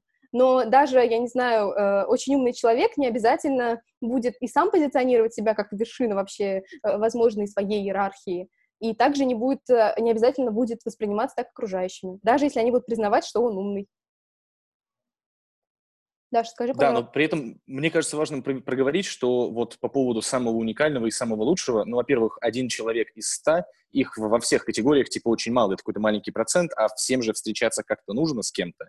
Но не, не, не в смысле, что э, тот человек, который не выбрал номер один водителя или номер один политика, типа все те, кто не выбрали условного первого человека в иерархии, они все проиграли. Я не об этом. Я просто о том, что, ну, как бы есть слежение, как с моей точки зрения, со стороны девушек за парнями, анализ парней. И анализ того, подойдет он мне или не подойдет, мне комфортно с ним будет в браке или нет, он сможет позаботиться о моем ребенке и обо мне, когда да, наступит момент. Его внутренние качества, это может быть качество характера, это нет, конечно, то, как он ведет конечно. себя. Да, я считаю, что женщин Э, отталкивают мужики, которые ведут себя как мудаки. А все остальные мужчины, в принципе, женщин привлекают. Однако даже на мудаков находятся такие бедные женщины, которые согласны этих мудаков терпеть. Это верно. Я просто хотел еще сказать по поводу статуса, что статус не обязательно твое имя на обложке Time или ты обязательно, скажем так, не обязательно там самая большая зарплата в деревне, грубо говоря, но если мы берем выборку девушки, ну, вот есть девушка, она знает там 30 или 20 парней, знает просто про них, и она видит, что, ну, вот есть те, у которых пониже ЗП, а тот, но при этом есть один человек, который вот первых трех или в первых пяти. И вот она запросто там с тем, который в первых пяти, с одним из них, ну, типа, и будет предпочтительнее, если мы убираем все остальное. Это Может, такая удобная сказать, логика. Если мы... Офигеть, это такая удобная логика. Если бы я знала так. вообще зарплаты хоть одного пацана, с которым встречалась, я даже не знаю зарплату своего будущего мужа, потому что мне это неинтересно. Ну окей, но это же мы понимаем по каким-то внешним признакам. Если человек ходит в, там, не знаю, драных кедах, у него, я не знаю, ты, ты видишь, что у него не копья за душой, он просит, пожалуйста, заплати за меня э, в типа в ресторане. Не проблема, это... не проблема. У меня была такая ситуация. У меня была ситуация, когда мне было 18 лет, э, мой молодой человек был несколько месяцев без работы, он приехал с другого города, ему не помогали родители, я помогала ему. Но от этого страдал только он, потому что от этого страдало его мужское самолюбие, и как бы это не я была та, которая входила и говорила, м-м, что ты без денег, фу. Нет. Но ты бы хотела это... построить с ним семью при условии, что он остался таким же? Так, ну, типа... Тогда хотела, и тогда для меня не было важным то, э, сколько он зарабатывает, потому что когда, ну, я не знаю, когда тебе 18 или когда ты влюблен в человека в целом, у тебя есть определенный твой идеализированный образ его, который строится не на деньгах, а на каких-то, я не знаю, качествах, которые ты сама придумала, например. Нет, не обязательно даже истинные качества. Я, я считаю, не говорю что о том, что только этих... лишь деньги определяют. Пойми, пожалуйста, и тоже остальные слушатели наши, поймите, я не говорю, что только лишь деньги определяют. Я, вот финальная мысль, да, чтобы позволить и, и Даше тоже высказаться. С моей точки зрения, есть некий пул качеств у мужчины. Прокачка, как в Sims. Sims, у тебя характеристики. Sims, вот, и вот такие же, да? Все мы играли в Sims, все мы представляем. Ты можешь прокачивать харизму, ты можешь прокачивать интеллект, ты можешь прокачивать хозяйственность, ты можешь прокачивать количество денег, которые ты зарабатываешь, ты можешь прокачивать социальные связи, ты можешь прокачивать там что-то еще. И с моей точки зрения существуют такие качества, вот в том числе те, которые свой внешний вид, да, здоровое тело, э, я не знаю, там, умение говорить какое-нибудь, э, умение позаботиться, я не знаю, романтичность в каком-то смысле тоже, она так или иначе, пускай в целом ценится, с моей точки зрения. Я считаю, что эти качества есть. И я считаю, что эти, прокачка по этим качествам увеличивает способность отдельно взятого мужчины э, выбрать именно ту женщину, которую ему хочется, и просто потому что, ну, типа, ему и будет соответствовать женщина, к тому же, более высокого уровня, более соответствующая ему и по интеллекту, и по внешнему виду, и по, я не знаю, вот осознанность, очень хорошую вещь сказал э, Юрий, про то, что, ну, вот это еще одно такое качество. И я убежден, что лучше двигаться в сторону улучшения этих самых качеств, нежели чем ну, не двигаться. Потому что это позволит какую-то более гармоничную жизнь э, иметь, это позволит более качественные иметь Э, отношения с другим человеком, это позволит э, улучшить окружение своей жизни, потому что ты, больше зарабатывая, сможешь больше заботиться о своей второй половинке, и в тот момент, когда твоя вторая половинка уйдет в декрет, ты сможешь прокормить и ее, и детей, одного ребенка или, или нескольких. декрет Но... сам. Или уйти в декрет сам, такие возможности тоже есть, и так делают, это нормально совершенно. Но при этом, э, типа, и что блестяще говорит Питерсон, ну, типа, женщина хочет партнера с работой и как-то более высоким статусом, чем она. Потому что когда будет ребенок, женщина станет уязвимой. И как бы зачем женщине в придачу к ребенку еще один ребенок, за которым она будет приглядывать? Ну, а про последствия неприятные, стрёмные, там, одинокого материнства и про вероятность э, этого человека, который вырос э, в семье без отца, э, с одной лишь матерью, правонарушения, наркотики, склонность к самоубийству, все это есть. Короче говоря, мое видение такое, что качества, качества эти имеются, и книжка Джордана Питерсона, которая ляжет на ум человека, готового к изменению, поможет этому самому отдельно взятому мужчине или отдельно взятой женщине задуматься о прокачке этих качеств и стать немножко лучше. Прежде чем я передам слово Даше, потому что я очень хочу услышать ее голос, я уже забыла, как он я скажу только то, что эти качества и эти критерии находятся у вас, мужчины, в голове. Сто процентов вы станете супер вообще обаяшками, если прокачаете харизму, но я, когда, значит, выбираю себе, не, то, что выбираю, э, когда встречаю мужчину, не оцениваю его обязательно с точки зрения, так, что там у него по харизме, что там у него по деньгам, что там у него по образованию, что там, что там, что там. Я не смотрю на каждого мужчину, как на своего потенциального партнера.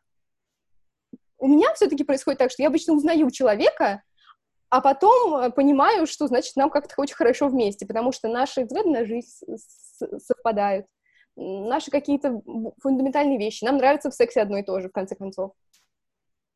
То есть ты это делаешь только позже? Да, я сначала узнаю человека, а потом понимаю, что мне с ним комфортно. Ну, по крайней мере, я, может быть, так это осознаю. Может быть, я так это осознаю, а внутри меня э, какие-то подсознательные процессы действуют иначе. Сто процентов хорошо, когда твой муж имеет работу. Знаете почему? Потому что мужчина, который не имеет работу и чувствует себя неполноценным по этому поводу, э, сожрет свою женщину. Я была в абьюзивных отношениях с мужчиной, у которого не было работы, были постоянные проблемы с деньгами, и это был ужасный мужчина, это были ужасные отношения. Сейчас у него все хорошо, и у него, по-моему, отличные и здоровые отношения. Я очень за него рада. Даша, пожалуйста. Я очень хочу тебя услышать. Меня очень хотят услышать, но не спрашивают, а очень хочу ли я говорить. Вот она, тирания на слушаниях.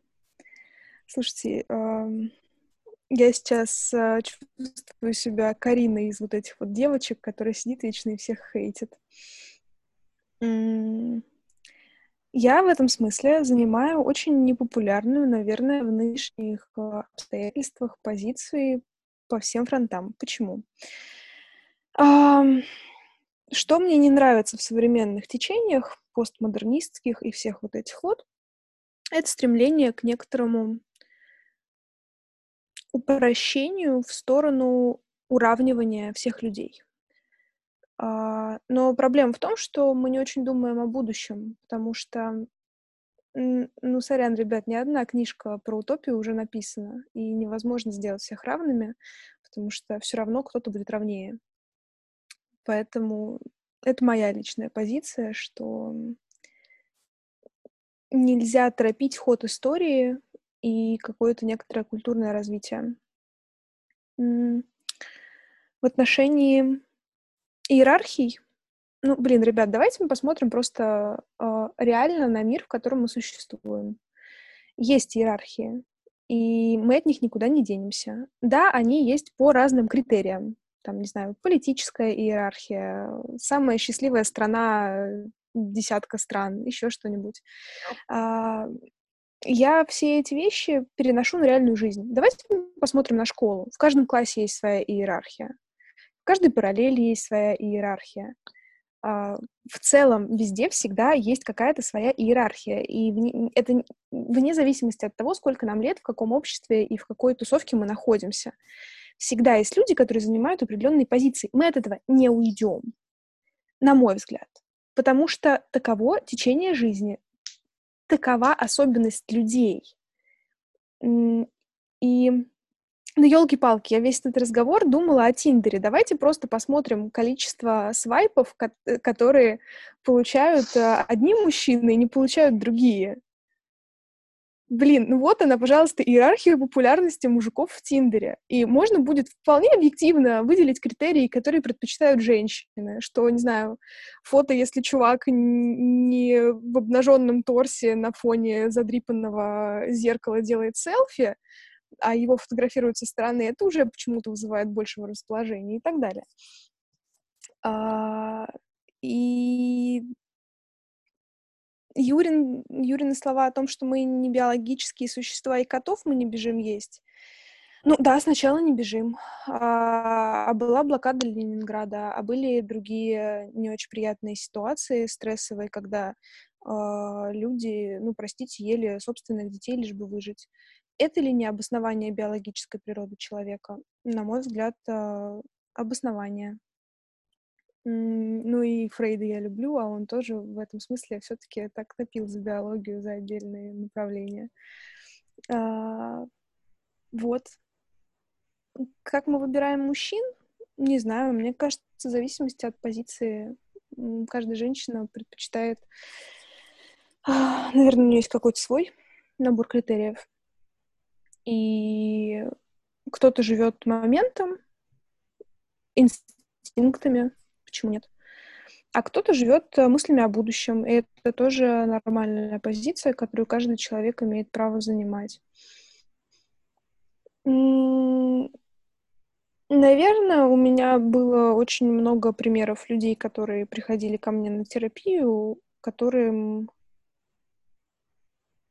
попытки уравнивать и убирать э, какие-то гендерные стереотипы скорее сыграли в минус, чем в плюс в их личных отношениях. Ну, я в этом смысле утилитарный, я иду от э, частного к целому, а не от целого к частному. Поэтому, не знаю, я скорее согласна с Питерсоном, чем нет. И это моя личная позиция. И это позиция Питерсона, с которой он живет. И он не призывает э, тех людей, которым это не откликается, строить иерархию и выбирать только крутого мужика, который сверху. Но, не знаю, в моей жизни все соотносилось с определенными иерархиями, с моими личными позициями в этих иерархиях и так далее. Я не могу этого отрицать, потому что я вижу это в своей собственной жизни. Вот, наверное, вот так. Я просто пережила уже эмоциональный накал минут 30 назад, поэтому я жалко, истощена. Жалко. Блин. Теперь, теперь мне как-то даже неудобно спорить. Нет, нет, нет, мне ваш спор с Мишей очень а, зашел, потому что я не буду говорить, чья позиция мне была предпочтительнее, но в каком-то смысле, короче, что-то мне попадало прям на сто процентов. Я такая, да, да, вот он понимает, о чем он говорит. Uh, вот, а кто-то другой тоже прав, но менее прав. Поэтому нет, я наслаждаюсь такими спорами. Ну, отлично. Тогда, если никто не против, я бы хотел немножко с Дарьей Дмитриевной... Э, правильно я отчество? Да, да, да, да. Да, все правильно. А, поспорить. А, и а, вообще всем очень, очень рекомендую гарвардский курс «Справедливость». На Ютубе посмотрите, шикарная вещь, потому что в первую очередь мне хочется сказать как раз про человека и про инстинкты, и про блокаду Ленинграда.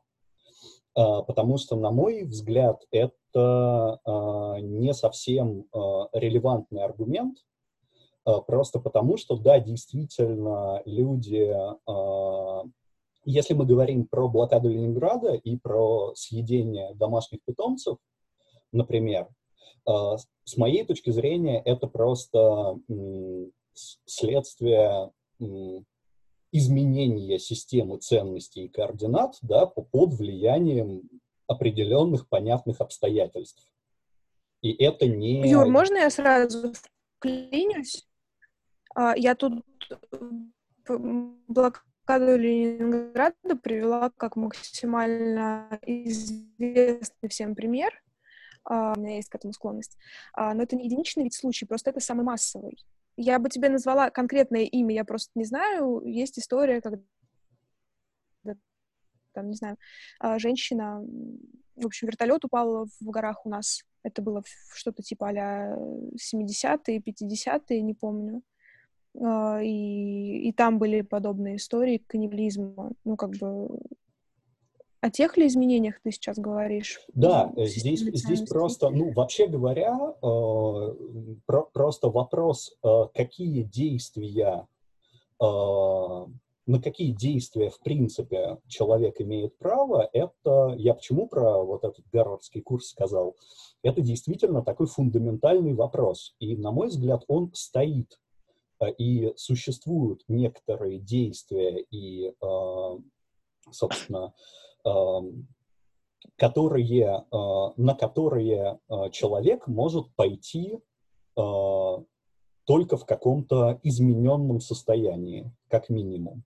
Да, эти изменения могут быть временными, и потом он может вернуться, как правило, имея глубокие травмы психологические, к какой-то норме, да, но существуют вещи и действия, которые э, не, либо не может совершить, э,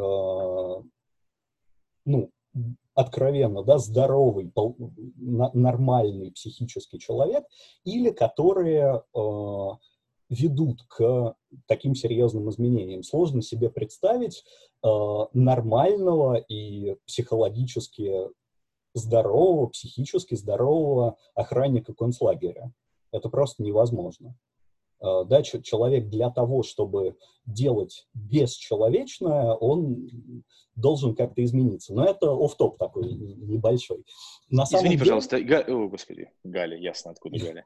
Uh, Даша, я правильно понимаю, что ты сказала про uh, биологичность просто с точки зрения получения калорий?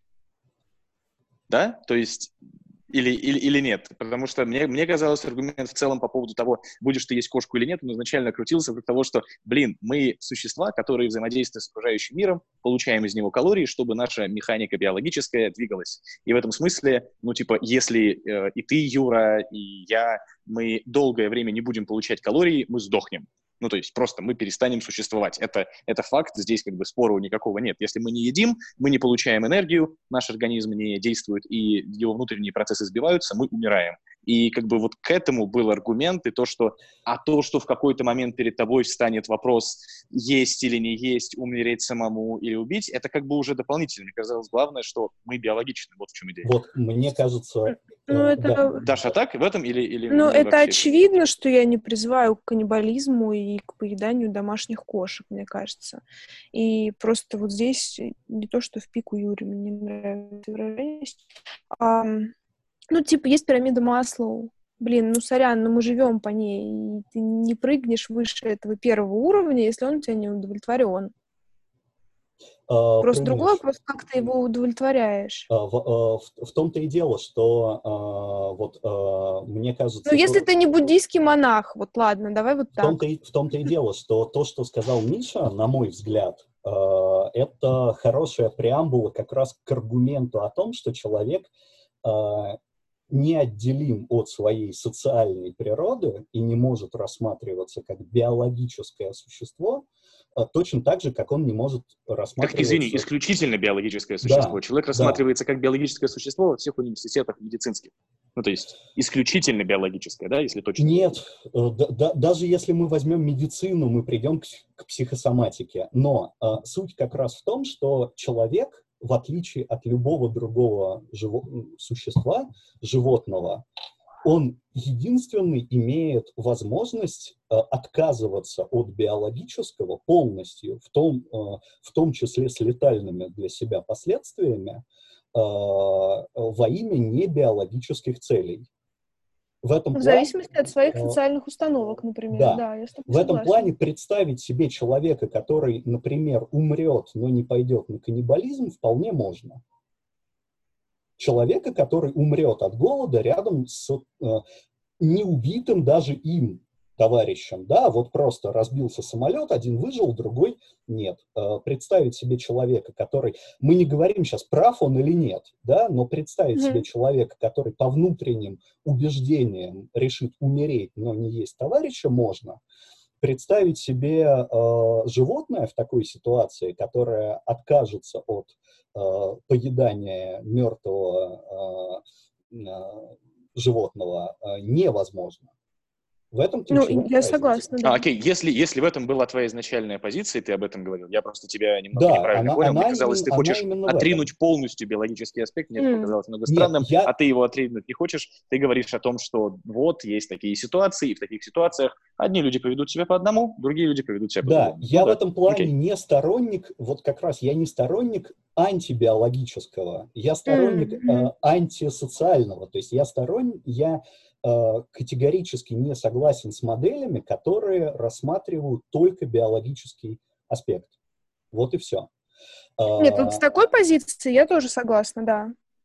А что касается э, вот э, иерархии, да, и, э, и всего прочего, если мы посмотрим, например, на класс, да, угу. школьный класс, да, привет, я школьный психолог. А, собственно, а, мы очень хорошо увидим, что иерархия, безусловно, есть в любом классе. Их не одна, а несколько. Угу. Но, а, во-первых, класс будет тем а, здоровее, тем лучше и тем а, лучше в нем будет находиться детям, и взрослым, если мы говорим о взрослой группе, да, чем э, меньше эта иерархия, чем менее жестко она влияет да, регламентирован, конечно. на э, жизнь, чем э, больше она вариативна, чем больше в ней свободы. Иными словами, э, yes, э, как бы, э, чем меньше лидерская позиция в этой, э, собственно, иерархии по какому-то из признаков э, всерьез влияет на э, жизнь этих людей, а не на просто вот процесс, в рамках которого эта иерархия сложилась. Если, если в классе есть, а в любом классе есть более сильные и более слабые ученики, это факт нашей жизни. Если школа... И э, физически, и интеллектуально. Ну, да. Если учитель физкультуры в своей работе, э, чем лучше учитель физкультуры учитывает в своей работе э, физическую иерархию, чем лучше учитель математики учитывает склонность детей к математике, тем лучше для всех. Но как только эта иерархия начинает э, вмешиваться в психологическое пространство, да, как только ученик э, слабый э, начинает это переживать негативно или очень позитивно, как, ну, как, как только положение в какой-то иерархии начинает влиять на психологическое содержание, серьезно, мы получаем проблемы. Естественно. И смотри, я э, сразу вспоминаю Елену Васильевну Лавринович. А, я... Это все не отрицает факта наличия иерархии как таковой. И нам нужен какой-то регулятор со стороны, который будет, ну, скажем так, контролировать эту иерархию, делать ее безопасной для участников. Потому что, ну, не знаю, я думаю, ты наверняка видел э, школы без психологов э, и какая вакханалия там творится э, в классах, в иерархии внутренней и так далее. И школы в этом смысле более благополучные, когда этот процесс контролируется или, по крайней мере, получает какую-то взаимопомощь со стороны специалистов. А, в том-то и дело, что, а, опять же, с моей точки зрения, а, проблема школы без психолога и, например, класса, в котором классный руководитель и учителя там игнорируют этого специалиста, mm-hmm. она как раз во внешнем регулировании. Она как раз в том, что у учителя, например, есть какое-то представление о иерархии, привет, э, наш обсуждаемый автор с объективно существующей, якобы объективно существующей иерархией. Да? Э, и он пытается этой иерархией манипулировать, что э, чаще всего как раз э, приводит к не очень хорошему результату. Как раз, э, ну, в, в этом плане задача э, там психолога она не в том, чтобы э, устраивать э, какие-то групповые процессы за детей. Да, она в, в сопровождении этого. Я, я просто э, немножко возвращаясь к м, непосредственно Питерсону, э, вот Миша очень э, ярко э, в несколько минут назад сказал про то, что вот есть же а, не, вот есть же такое, да, что если я буду становиться там лучше, там лучше и там лучше, да, у меня будет больше успеха среди женщин. Да, э, если я буду прокачиваться, вот в так, расти в иерархии, ну и, и Питерсон это же говорит. Но э, с моей точки зрения, и тут я вот с Катей полностью согласен, э, есть только одна иерархия. Иерархия в глазах конкретной женщины. Очень сложная, э, как бы учитывающая и, естественно, там далеко не полностью осознаваемая некоторые ее представления о, э, собственно, том, кто ей подходит, а кто нет. И в этом плане как раз и вот я спорю, да, и мне хочется поспорить с Питерсоном, и с Мишей, да, а, именно в этом, что, а, собственно, люди, причем мужчины тоже, и, и женщины, да, мы, особенно если мы смотрим на то, как другие смотрят на других, да, то есть если мы смотрим, как другие женщины оценивают, как женщины оценивают женщин, и на этом основании делаем свой выбор. Если мы стремимся к тем женщинам, которые в, среди женщин находятся на лидирующих позициях, мы вряд ли, ну, собственно, будем эффективны, да, и э, это, это все, конечно, может закончиться хорошо по разным причинам, но это далеко не оптимальная, скажем так, стратегия.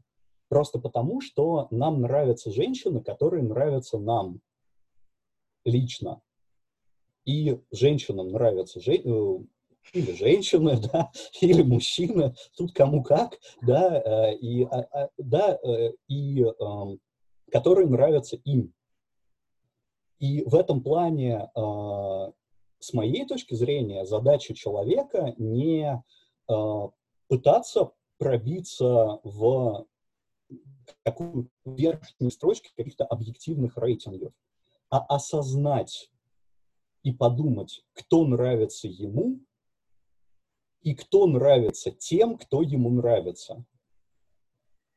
Ну вот это очень сложный момент, потому что мы же никогда не можем наверняка это определить, пока не поговорим с человеком через рот. И... Ну, а это, а это вообще, это вообще ключевой момент, как бы, естественно, это То есть что такое происходит. осознать э, то, что, кто нравится кому-то, Нет, я, кому я, нравится? Я это, это происходит не... либо в формате э, разговора, либо в формате своих собственных иллюзий.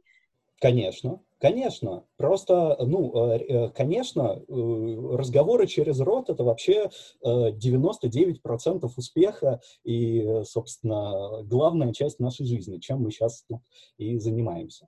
Удивительно, Безусловно. Удивительно, что наш разговор настолько заострился вот на этой теме. Мне кажется, это прямо показатель того, что нам нужно чаще и больше обсуждать книжки про отношения, потому что у нас, видимо, есть много каких-то эм, маячков и интересов к тому, чтобы думать, рассуждать, э, спорить на эту тему. Я вот подумала, в, ну, мы вот обсуждали иерархии мужчин, и я подумала о том, а какая, собственно, иерархия женщин? И по каким критериям а, а, мы оцениваем тоже привлекательность женщин, и насколько эти критерии соответствуют э, вообще реальным женщинам даже. Ну, вот, такой. Потому что есть человек, который идеализирует образ матери в женщине, ну, я не знаю, может быть, ему будет сиськи. сложнее. Просто сиськи. Кому-то вот, да, внешние какие-то проявления, и если мы вот возьмем э, за основу или возьмем, или, к примеру, представим, что э, действительно решающим фактором в выборе мужчиной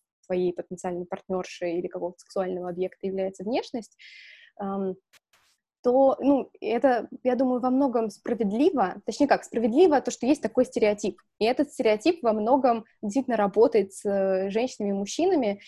Извини, извини, пожалуйста, извини, пожалуйста, извини. Ты говоришь про, извини, ты говоришь про стереотип в том, что играет решающую роль? Или играет нет, какую-то нет, роль? Я, я, я Ты имею в виду, что возьмем, роль. что вот мы э, разберем стереотип о том, что все мужчины судят женщин по внешности. Это же В том стереотип. числе, или только по ним? Его... Нет, мой Знаете, вопрос только, очень что это точный. типа главный, что это вот как у, у нас было в разговоре про мужчин были деньги, вот так мы, мы предположим, что главный критерий это внешность. Мы можем это сделать? Я Судят думаю, женщин можем. по внешности Да. как будущих жен. Или как? Неважно, как, как Без вот объекты своей любви. Как вот объекты своей любви. Ну, я не знаю, я бы разделил. Одно дело, ты пришел в ночной клуб, и ты кого-то выбираешь, либо ты выбираешь себе, типа, спутницу на долгое время, А. то, что очень хорошо сформулировала Даша. И, типа, это разные ситуации. Нет, понима- Если понимаешь, ты, если мы ну, возьмем э, ситуацию, при которой мужчина... э, я вообще очень слабо верю в ситуацию, когда ты ходишь по миру и ищешь себе жену или мужа конкретного. Мне кажется, что это все-таки происходит из какого-то... Ты сначала узнаешь человека, а потом понимаешь, что ты хочешь жить с этим человеком дальше. Соответственно, ты его вообще никак не, оцен... не оцениваешь по вот этим вот своим иерархиям, потому что а, иерархии... О, я считаю, это всегда происходит как раз. Видишь, мы с тобой в этом расходимся. Ты считаешь, этого не происходит? Я думаю, автоматически на подсознательном уровне, встречая нового человека, ты думаешь, а насколько хорошо мне бы с ним было бы, если ты один. Ну вот, ну не знаю, сори. М, Я Ну, давно, окей, не была вот одна, э, я это, это интересно, забыть. видишь? Да, одна точка зрения, Кстати, другая. моя очень жесткая претензия к Питерсону, очень жесткая, он в нескольких местах э, говорит как раз в парадигме все или ничего. То есть он говорит, что, э, собственно, я даже себе это где-то выписывал, э, но сейчас не буду тратить время и искать. Просто все равно ничего. Вот э, Питерсон очень злоупотребляет, на мой взгляд, абсолютизацией. Сказать, что все люди э, хорошие, и сказать, что все люди плохие, это одно и то же. Сказать, что человек э, всегда э, как бы ищет и никогда не ищет специально, это одно и то же. Это одинаково не имеет смысла. Про- просто потому, что, ну, э, действительно, с моей точки зрения, э, такие тезисы и такие Ну, умозаключения... типа, ни, ни моя, ни Катина фраза не подходят. И сказать, что человек никогда не обращает внимания и не думает, типа, нельзя, и нельзя сказать, что автоматически мы оцениваем тех или иных людей. Но это неправда. Мы оцениваем окружающих людей. Это, ну, то есть, это Мы оцениваем их, факт, возможно, но мы же не Ну, оцениваем просто в ту же самую секунду. Мы же не Так. оцениваем их обязательно так, это он мне подходит или... Хотя, блин, я вот уже сама начинаю сомневаться, потому что я действительно давно не находилась в процессе какого-то поиска кого-то Давай чего. вернемся к тебе, Катя. Ты говорила, предположим, что стереотип правдив. Мужики оценивают женщин по внешности. Я хотела Ну, сказать о типа, том, что в мгм. этот стереотип, даже если он не верен, верят очень многие женщины, которые живут э, в представлении того, что вообще существуют эти иерархии. И что для того, чтобы быть на вершине своей привлекательной иерархии, им нужно быть красивыми. И это приводит к э, разным совершенно неприятным вещам. Ну, значит ли это, что сама по себе эта штука плохая? было- Если бы это Да, не было Даша. настолько важным, то мы бы не поперлись после карантина стричься. Я стригусь, потому что я, э, меня раздражает то, как я смотрю на себя в зеркало. Я стригусь для себя, а не а не для кого-то. Но есть женщины, которые живут ради того, чтобы кому-то нравиться. Нравится кому-то конкретному или нрави- понравится кому-то. Есть женщины, которые действительно верят в то, что их главная цель в жизни — это найти себе мужчину. И я... Я не могу сказать, что я считаю, что они неправы или там еще что-то. Они, в конце концов, сами могут за себя решать. А, но мне не нравится, когда этот стереотип навязывается с детства.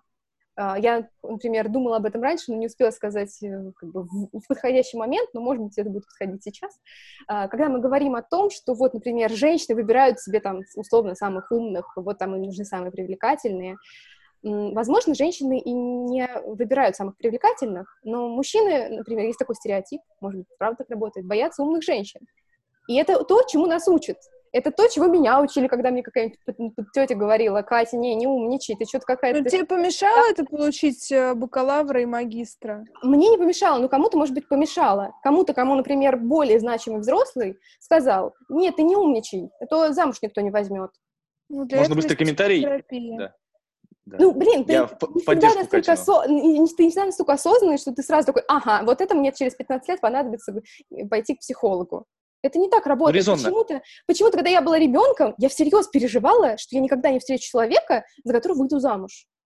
Вот почему я об этом переживала, когда мне было, там, не знаю, 8-10 лет? Ну, потому что, наверное, быть женой не так уж и плохо, и быть замужем не Нет, так уж и нет, плохо, и нет, быть нет, женатым не тоже совсем не неплохо для Это не- мужчины, и я убежден, что это хорошая и правильная повестка. И мужчина, находящийся в отношениях долгосрочных с женщиной, он скорее, ну, это с моя, моя точка зрения, с которой мы с Питерсоном согласны, это мужчина, ну как, более полный с моей точки зрения. А я пока не забыл поддержку твою, Катя. Приведу пример. Тебе не понравилось то, что заставляют женщин э, думать о том, что «Ой, не покажись слишком умненькой». Я видел э, в сторис у кого-то, девочка отвечала на вопросы, и ей задали вопрос в Инстаграме, э, чего стоит и не стоит делать на первом свидании. И она выложила свою фотку, и она выложила вот эти свои ответы, и она сказала делать вот это, вот это, вот это. Э, и у нее один из пунктов, да, ты можешь что-то рассказывать, но не стоит показываться слишком умным. И я такой, типа, ну, что за херня? Что плохого в том, чтобы показать себя таким, какой ты есть? Здесь я с тобой полностью согласен, и если педалируется идея того, что девочка моя, будь, пожалуйста, потише, потому что ты можешь быть не нужна какому-то мужику, ну, это херня, это неправильно, это, это такого не, не должно быть. Не должно быть. Но в ситуации, при которой мы, не, мы как бы делаем главной целью женщины выйти замуж и иметь семью, это ну, не то, что неизбежно будет, это очень вероятно, что будет. Если Не мы обязательно. говорим, что ценность твоя, и учим тебя этому с детства, или ты дальше потом э, на протяжении своей жизни получаешь этому подтверждения какие-то, что твоя главная ценность — это значит быть при каком-то человеке, при муже, при мужчине, то это не очень хорошо. Я абсолютно не против того, чтобы люди э, соединялись в семье. Я тоже считаю, что и мужчине, и женщине гораздо лучше э, быть вместе с кем-то. Потому что ты получаешь и поддержку, и, и все что угодно. Это реально лучше. Но это не лучше в том смысле, что ты такой, как, как вот э, Питер Смит тоже об этом пишет, типа, исторические мужчины и женщины вместе преодолевали сложности жизни, Да. житейский хаос, потому что, типа, мужчина мог, там, условно говоря, пробивать дорогу, а женщина э, была его надежным тылом. Так вот, я не хочу, чтобы я была надежным тылом, я хочу пробивать дорогу вместе с ним. И вместе с ним Так имеешь полное детей. право в 21 веке. Кто тебе мешает Да, сейчас это да, делать? да, да, да, да. Но я хочу, Так. чтобы, на проти- кроме тех идей, которые он говорит, традиционных, чтобы он тоже это сказал. Чтобы он не, не каждый раз не оглядывая, чтобы он говорил, что типа женщина имеет право на амбиции и карьеру, не оглядываясь на то, что... Но еще очень важно поддерживать не желание Но это же дефолтная ситуация, в том-то и дело. Это, мне не кажется, дефолтная совершенно дефолтно. Он человек, будучи запад, типа представителем западного мира, я, ну типа, я не могу представить себе его э, подход, в котором он своей жене, которую я могу понять из интервью, из этой книжки, он очень сильно ее любит, он имеет к ней очень теплые чувства, он честно признавался в этих конфликтах, которые у него были. Но я не могу представить ситуацию, в которой он такой, знаешь, дорогая моя, мне совершенно наплевать на твои амбиции, на твою карьеру и на все-все-все-все-все.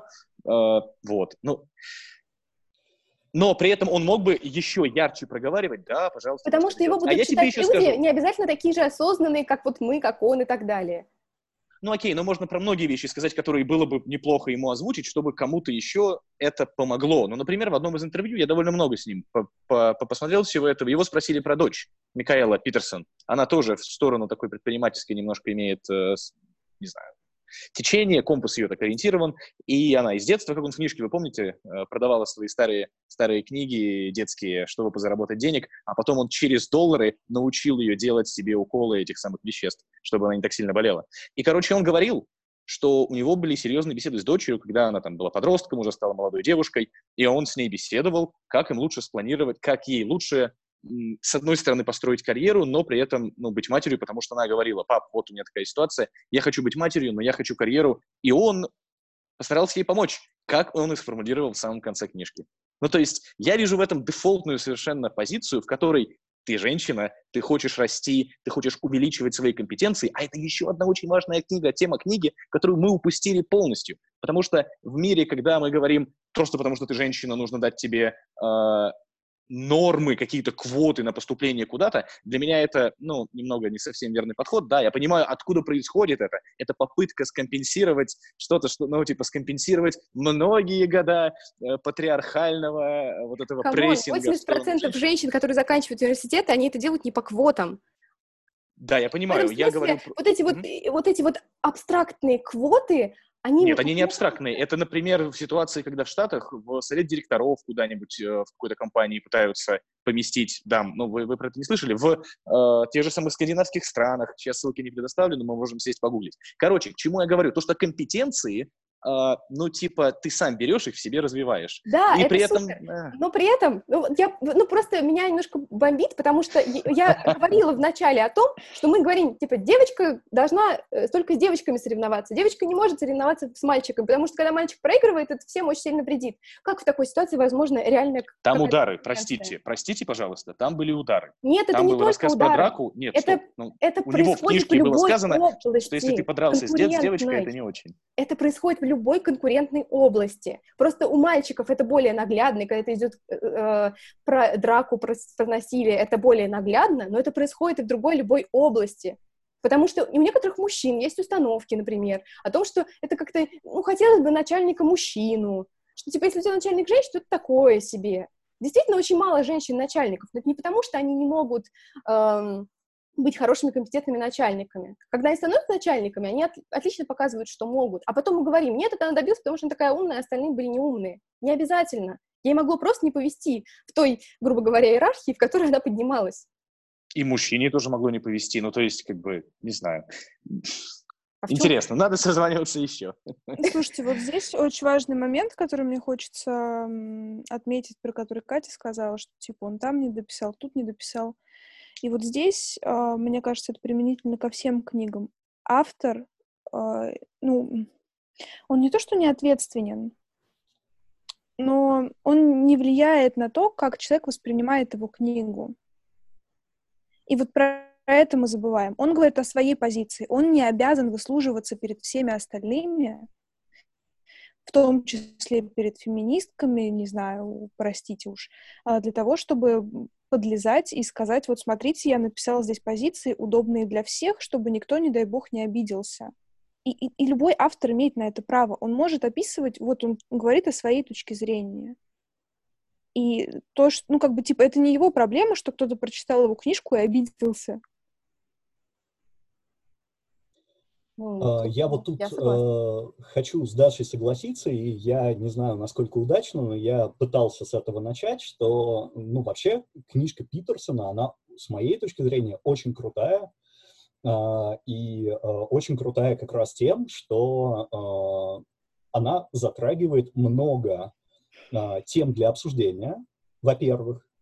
Во-вторых, в ней Питерсон корректно и основательно, э, очень качественно, да, во многом, в чем-то у меня есть большие претензии, а, он э, высказывает свою позицию.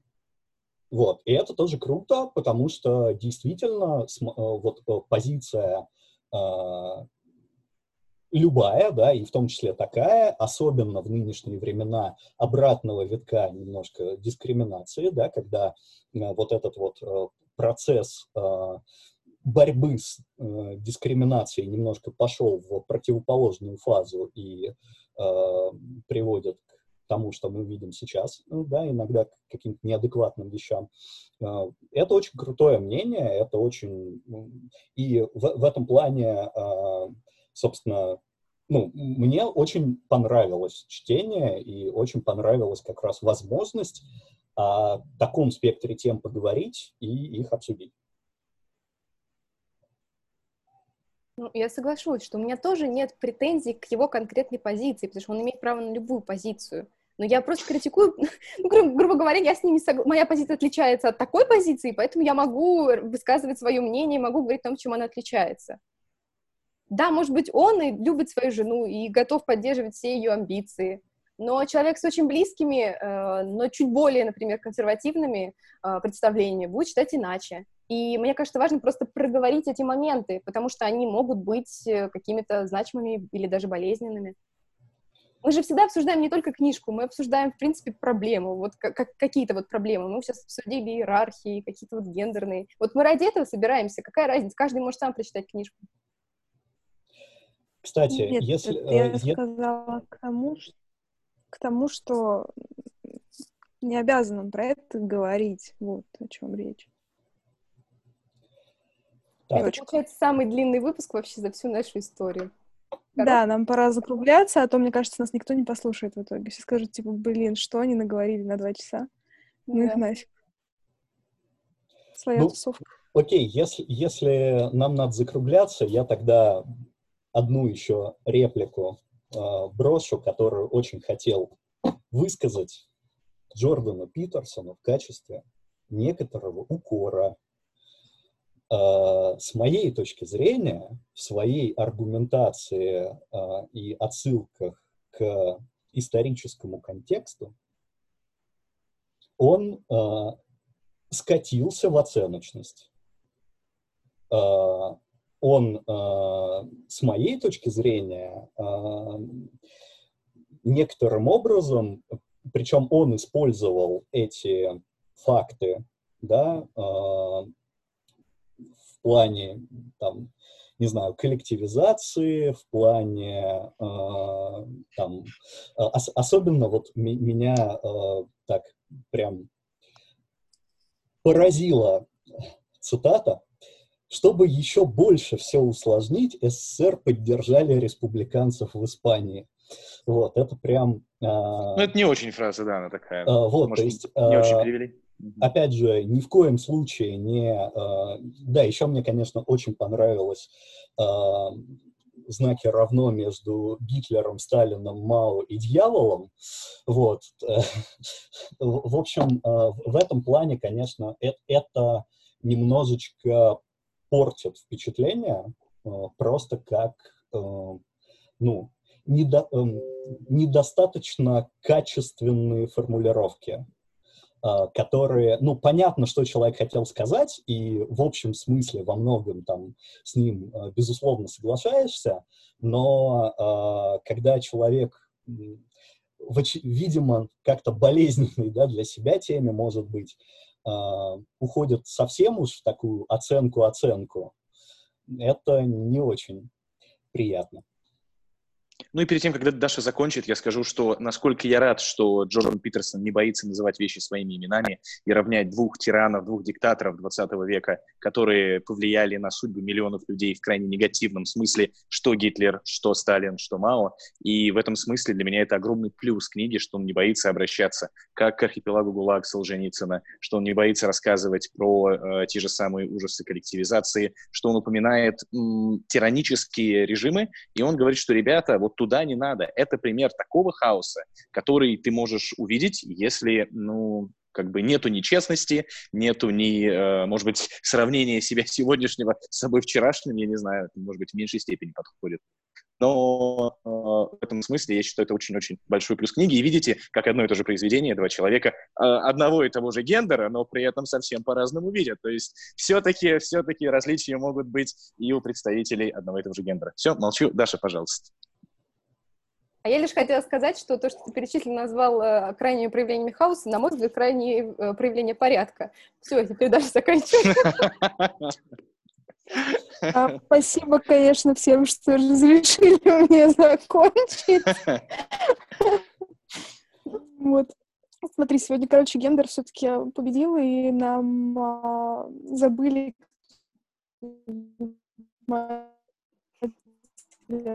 даже гендер опять от.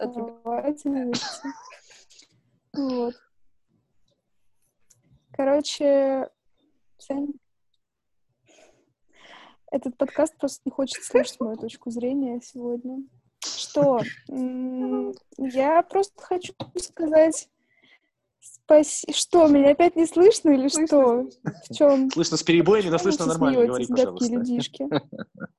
Если вдруг кто-то все-таки нас дослушал, то спасибо вам, и мы желаем вам хорошего дня.